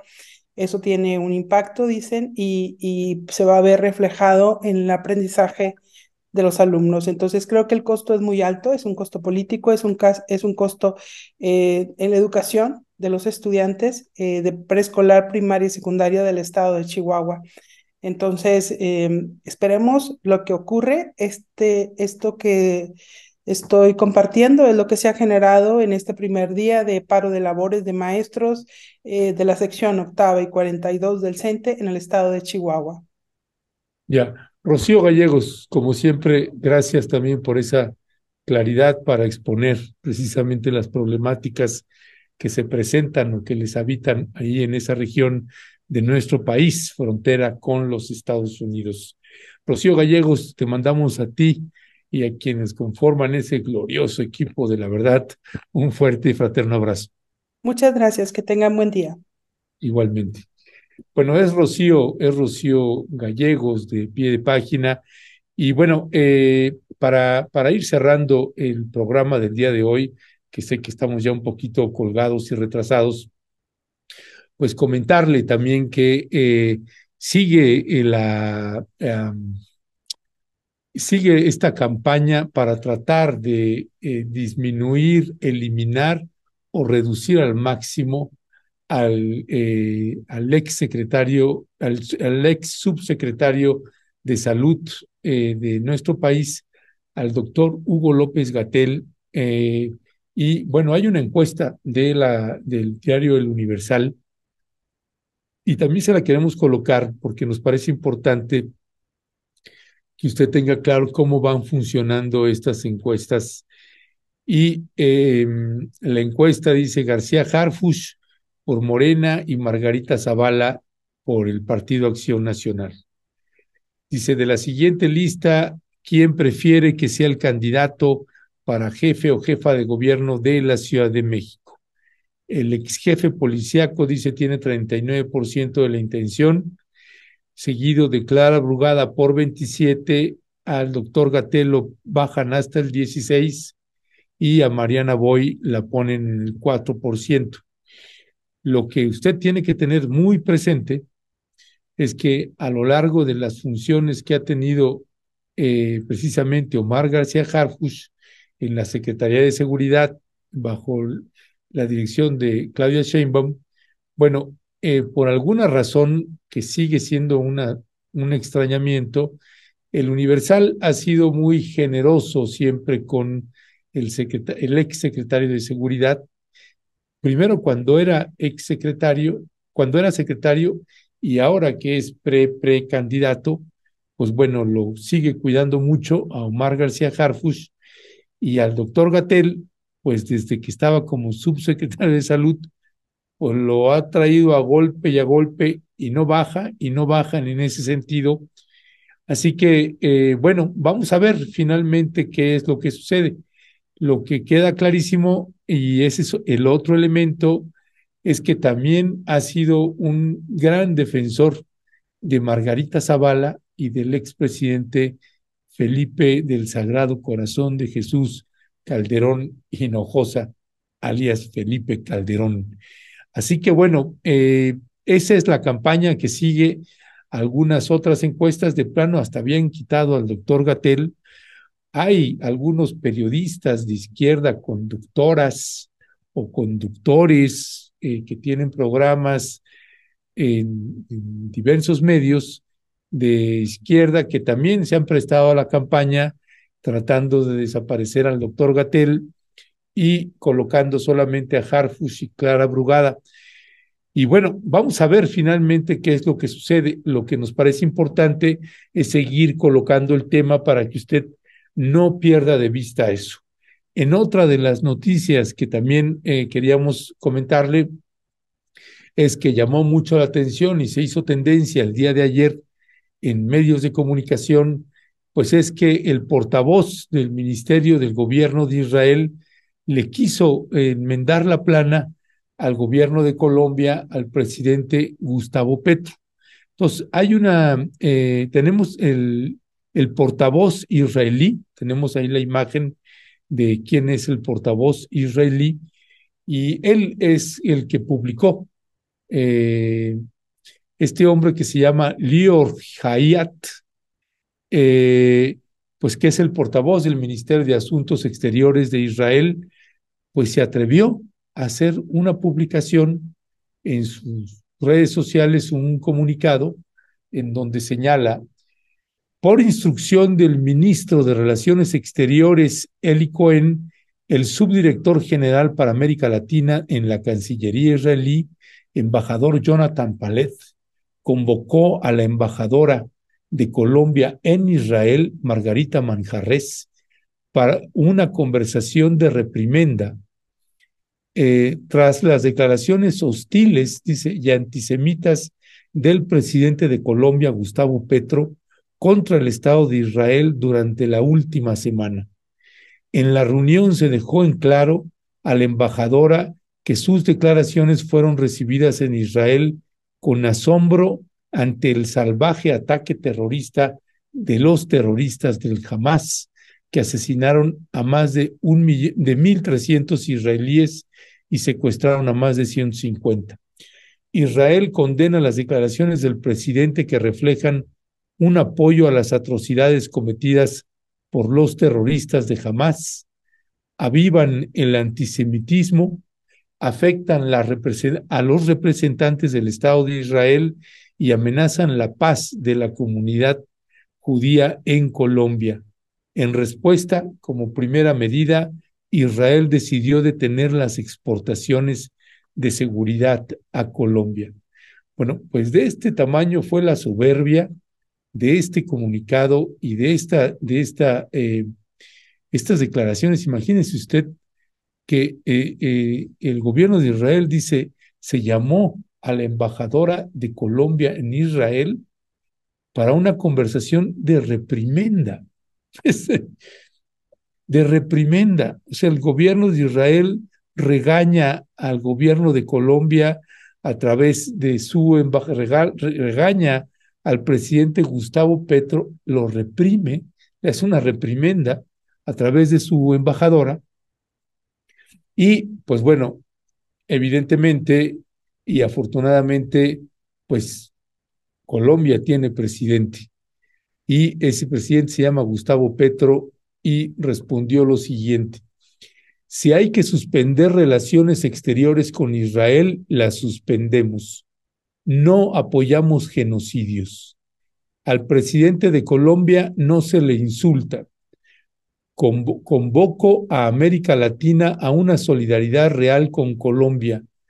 Y si no es capaz, será el desarrollo de la historia la que dirá la última palabra como la gran guerra del Chaco. Ni los Jair Klein ni los Raifal Etienne podrán decir cuál es la historia de la paz de Colombia.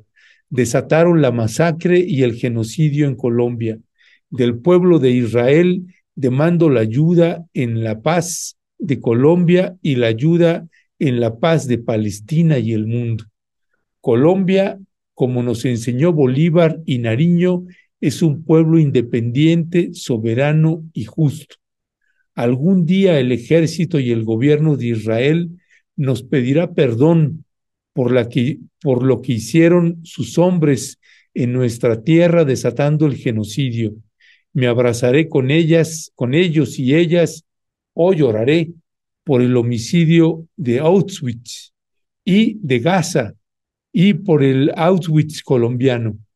Hitler será derrotado en bien de la humanidad, su democracia, la paz y la libertad del mundo.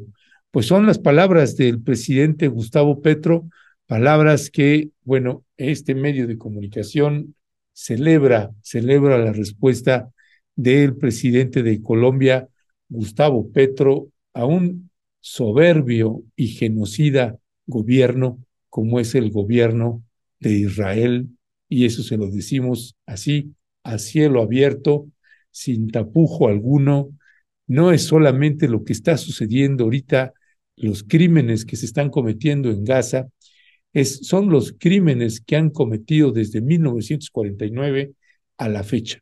Así que el gobierno de Israel contra el pueblo palestino, un genocidio, un apartheid bajo el silencio y la complicidad del gobierno de los Estados Unidos, sea que gobierna un partido demócrata o el partido republicano. Es a fin de cuentas en la guerra que hay contra el pueblo palestino se conducen igual en el encubrimiento por los crímenes de guerra de que ha cometido el gobierno de Israel, pues el, encubrimiento del gobierno de los Estados Unidos, pues sigue también a cielo abierto, en lugar de intervenir, siguen enviando armas y apoyos al gobierno de Israel y simultáneamente le dice, no tienes que tomar el pueblo de Gaza. En dado caso, te mandamos armas para que los extermines, pero no tomes esa población. Pues esas paradojas, esas contradicciones siniestras que tiene el gobierno de Estados Unidos conjuntamente con el gobierno de Israel. Así que, eh, pues sigue, sigue el holocausto, el holocausto contra el pueblo palestino, eh, y aquí no vemos a la, ONU, a todos los países eh, manifestarse de la misma forma que se han manifestado particularmente los de la OEA, los de la ONU, los que están en la OTAN. No vemos que se eh, manifiesten de la misma forma que se han manifestado contra Rusia por la guerra con Ucrania. No hay el mismo comportamiento ni la misma conducta de estos países con el gobierno de Israel. Y esas son las realidades porque todos estamos siendo testigos a través de las publicaciones de diversos medios de comunicación, particularmente medios como Al Jazeera, entre otros independientes, pues están contando, que nos están contando qué demonios está pasando en Palestina. Eh, ¿Qué demonios está pasando en Palestina? Eh, estos crímenes atroces que está cometiendo el gobierno y el ejército israelí. Y eh, cerrando también para cerrar, y cerrando en, en, este resumen noticioso, pues hubo también en este fin de semana un hallazgo tremendo y siniestro. Madres buscadoras de hijas e hijos desaparecidos hallaron en el estado de Jalisco, lamentablemente, y tristemente ya no unas fosas clandestinas, sino un crematorio clandestino, un horno clandestino en el estado de Jalisco. Hay un personaje, tenemos un tuit ahí que, que es um, Tweet Buscadoras Jalisco, eh, que ahí está usted viendo una imagen. Este video que vamos a pasar ahorita lo hace un tal eh, Juan Díaz Machuca. Eh, entré a su cuenta de Twitter y es un personaje que dice que su obligación o su misión es golpear a López Obrador y a la cuarta transformación. Y al parecer es este hombre que le hace una, vamos a llamarle entrevista.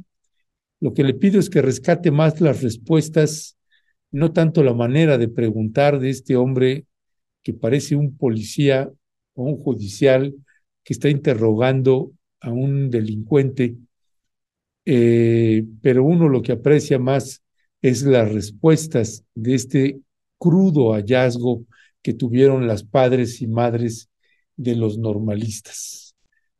Así que eh, le aviso, este, este interrogatorio que hace este tipo de, que es lamentable que se conduzca así, que le pregunten así con una insensibilidad y una brutalidad tremenda, es como un, un rinoceronte o un, un, en fin, un rinoceronte en una cristalería.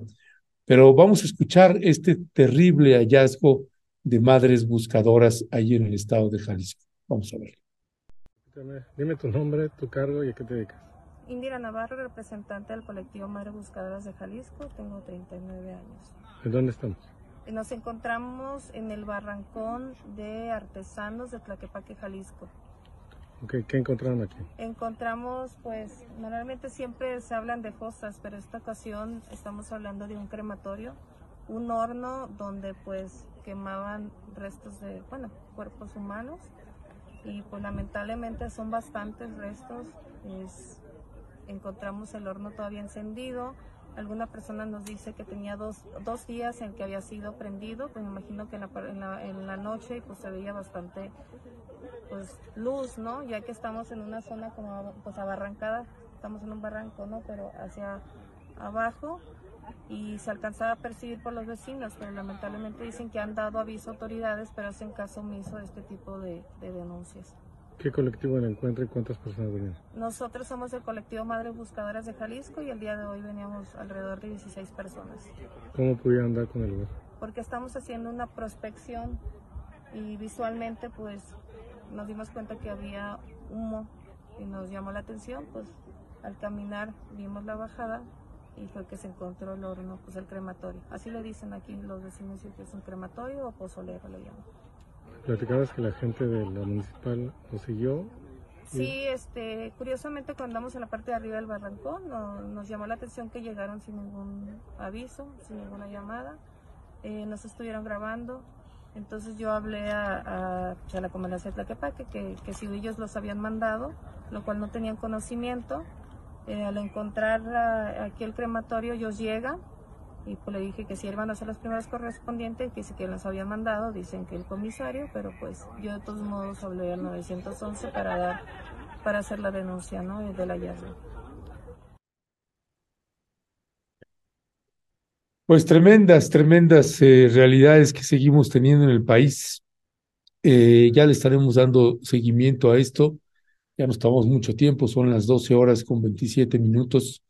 Y eh, únicamente comentarle, mire, esta estrategia que se está dando, ayer hubo una entrevista también de Ciro Gómez Leiva a Omar García Harfush.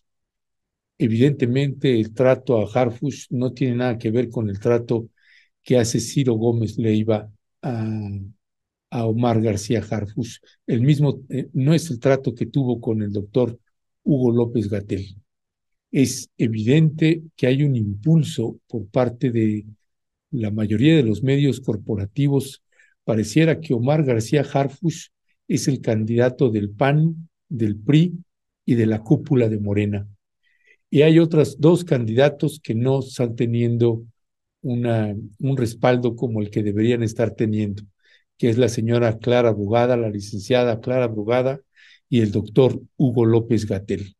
Recuerde usted, no pierda de vista que sería muy importante para quienes eh, pensamos que, eh, que un policía como García Harfus no debe llegar al gobierno de, las, de la Ciudad de México, que pondría en riesgo y que prácticamente tirarían por la borda muchos años de trabajo,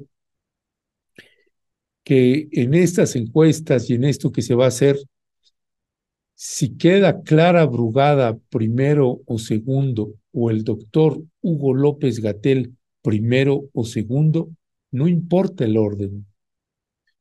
Lo importante es que queden primero y segundo, cualquiera de los dos. Porque si se elige que sea mujer, pues va a ser Clara Brugada. Si se elige que sea hombre, pues entonces sería el doctor Hugo López Gatel.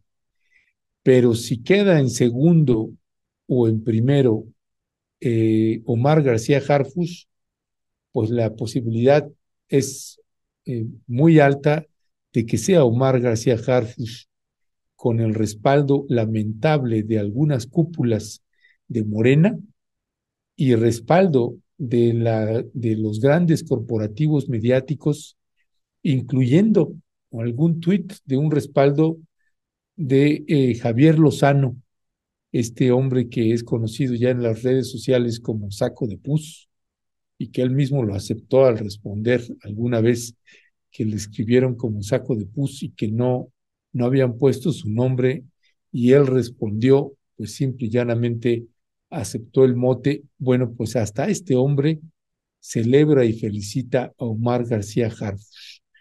Así que vaya, vaya dilema ético en el que se van a meter en Morena porque tendría la posibilidad de que eh, pues Omar García Harfuch pues más bien genere una pérdida muy importante de votos.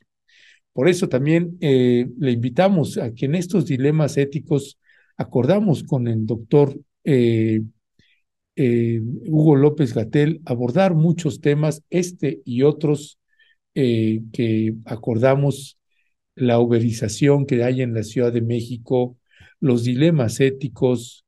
Eh, acordamos que él no va a abordar, no se va a meter en atacar o criticar a los otros contendientes y nos parece bien como un, como un principio ético no hacerlo, pero vemos un sector de la ciudadanía que decimos, a ver, allá en Morena hacen un acuerdo y dicen, este, no, vamos, sí, va a haber unidad.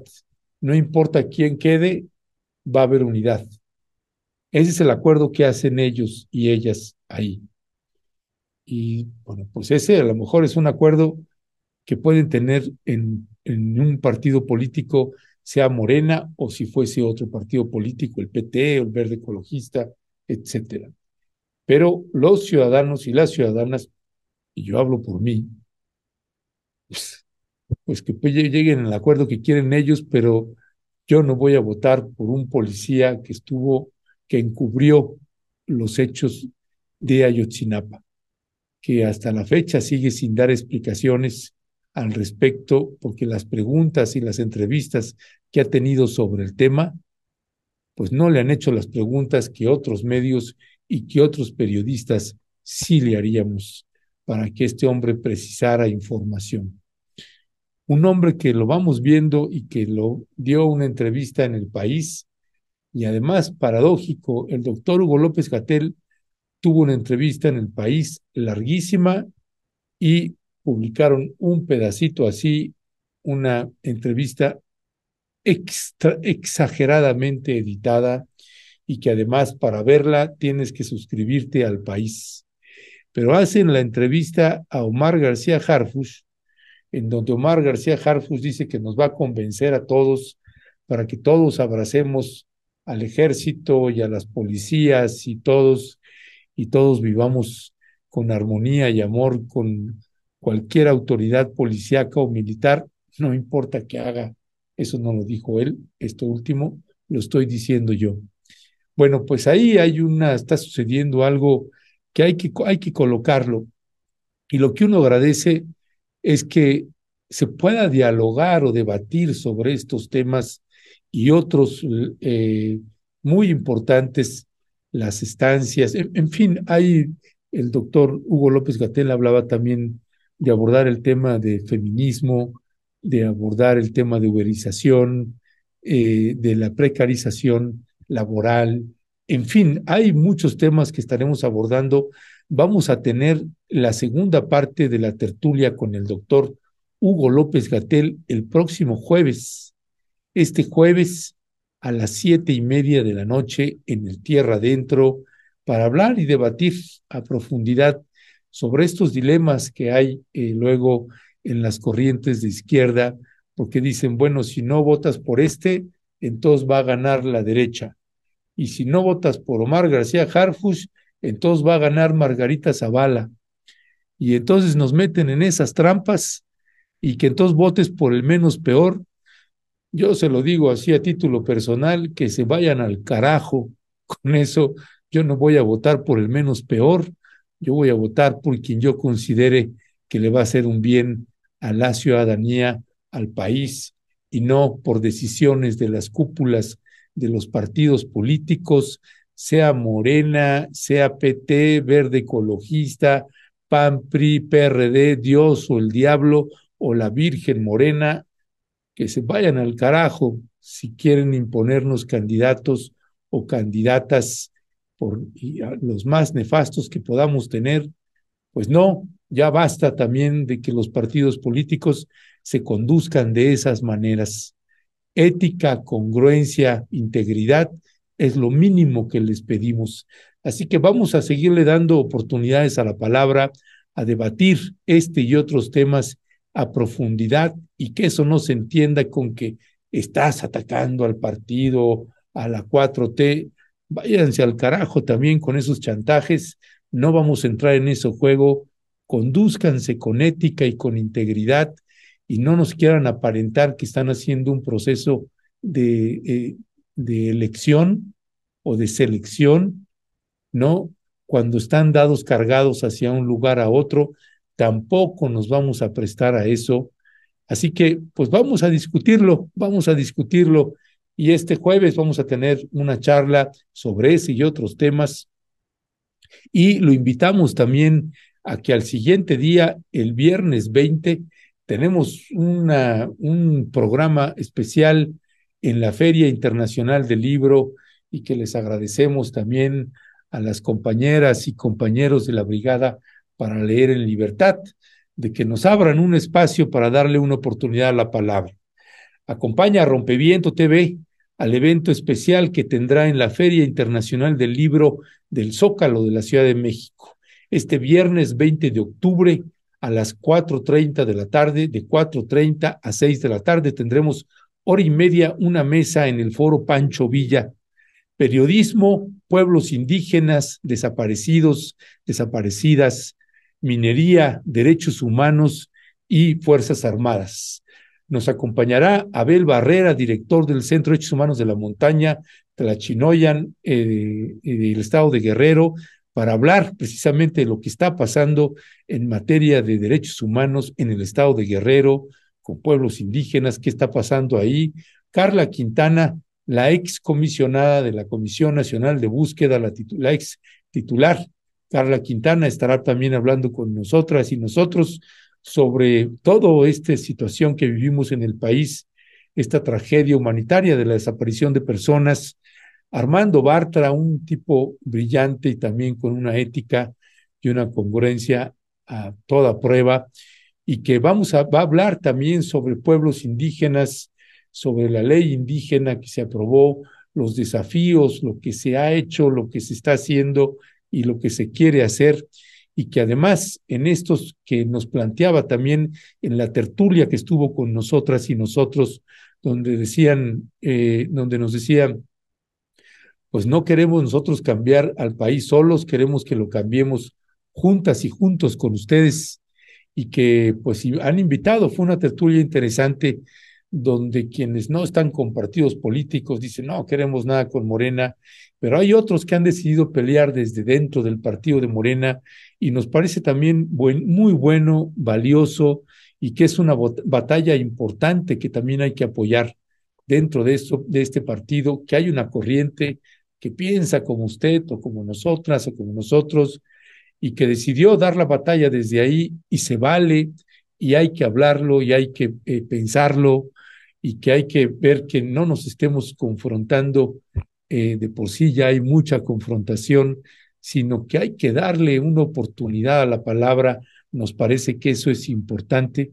Si me haces favor de ponerlo otra vez el cartelito, mi querido Leonardo, estará también en, esta, eh, en este evento especial allí en la FIL, pues Arnoldo Cuellar, este extraordinario periodista también que estará hablando sobre la violencia, las desapariciones, ese gobierno terrible que se tiene ahí en Guanajuato con ese fiscal del Averno, pues estará Arnoldo Cuellar, el director de PopLab, estará hablándonos también del estado de Guanajuato, Violeta Núñez, pues en esta cobertura y en esta experticia que tiene sobre eh, la minería en México, sobre lo que pasa con pueblos y comunidades indígenas, lo que está pasando hoy, hoy en día con tema de minería y con lo que pasa con los pueblos, con la defensa del territorio, con la violencia que hay contra los defensores y defensoras de la tierra. Estará Violeta Núñez, estará Fernando Buenabat, este extraordinario filósofo, eh, Fernando Buenabat, para hablar precisamente de la, de la responsabilidad de los medios de comunicación, del proyecto de, que se hay en este gobierno y de los medios de comunicación, lo que es y lo que debería ser. Marta Olivia López también va a estar con nosotras y nosotros, esta también brillante periodista, directora de En un 2x3 Tamaulipas, y que estará hablando precisamente de lo que está sucediendo en la actualidad en materia de desaparición de personas, de violencia y de la situación de los periodistas en, Tamaulipas y un servidor para hablar una actualización, un corte de caja en dónde estamos y cómo estamos con las Fuerzas Armadas en nuestro país. Pues lo invitamos a este foro especial que vamos a tener en, en la Feria Internacional del Libro, en esta mesa interesante. Ahora sí, nos colgamos, son las 12 horas con 41 minutos. Le queremos agradecer que nos haya acompañado el día de hoy. Recuerde que hoy tenemos noche de gala, hoy a las 8 de la noche, Héctor Javier Sánchez en su mirada crítica. Héctor estará con nosotros y con nosotras en este noticiario que tenemos desde que se fundó Rompeviento TV los lunes a las 8 de la noche, mirada crítica bajo también la brillante conducción de Héctor Javier Sánchez. Nos vemos con Héctor hoy a las 8 de la noche y el día de mañana en una emisión más de Momentum. Recuerde usted también que el día de mañana, al terminar Momentum a las 3 de la tarde, vamos a tener un programa especial de perspectivas. El, el maxi abogado Federico Anaya tendrá un debate o una charla con el abogado Gutiérrez Priego el general, del, el hijo del general Gutiérrez Rebollo, vamos a tener, porque tuvimos un programa ahí eh, el día de eh, viernes pasado, donde se abordó, eh, perdón, el lunes pasado, donde se abordó el tema de la premiación que dio el presidente Andrés Manuel López Obrador a los ex generales, ex secretarios de la Defensa Nacional, Salvador Cienfuegos y Enrique Cervantes Aguirre, una premiación o entrega de reconocimiento muy polémico. Eh, el abogado Priego, eh, Gutiérrez Priego, dice que sí es una obligación del presidente a entregar eso, ese reconocimiento. El, maxi abogado Federico Anaya dice que no. En fin, hay varios ángulos desde donde mirar eso Tendremos mañana a las 3 de la tarde un debate o diálogo entre ellos. Yo voy a moderar, no voy a tomar partido y buscaré ser bien equilibrado en ese sentido para que ellos puedan tener ese diálogo o ese debate, como usted quiera llamarle. Lo invitamos entonces hoy a las 8, mirada crítica, mañana momentum y a las 3 de la tarde perspectivas. Gracias todas, gracias siempre.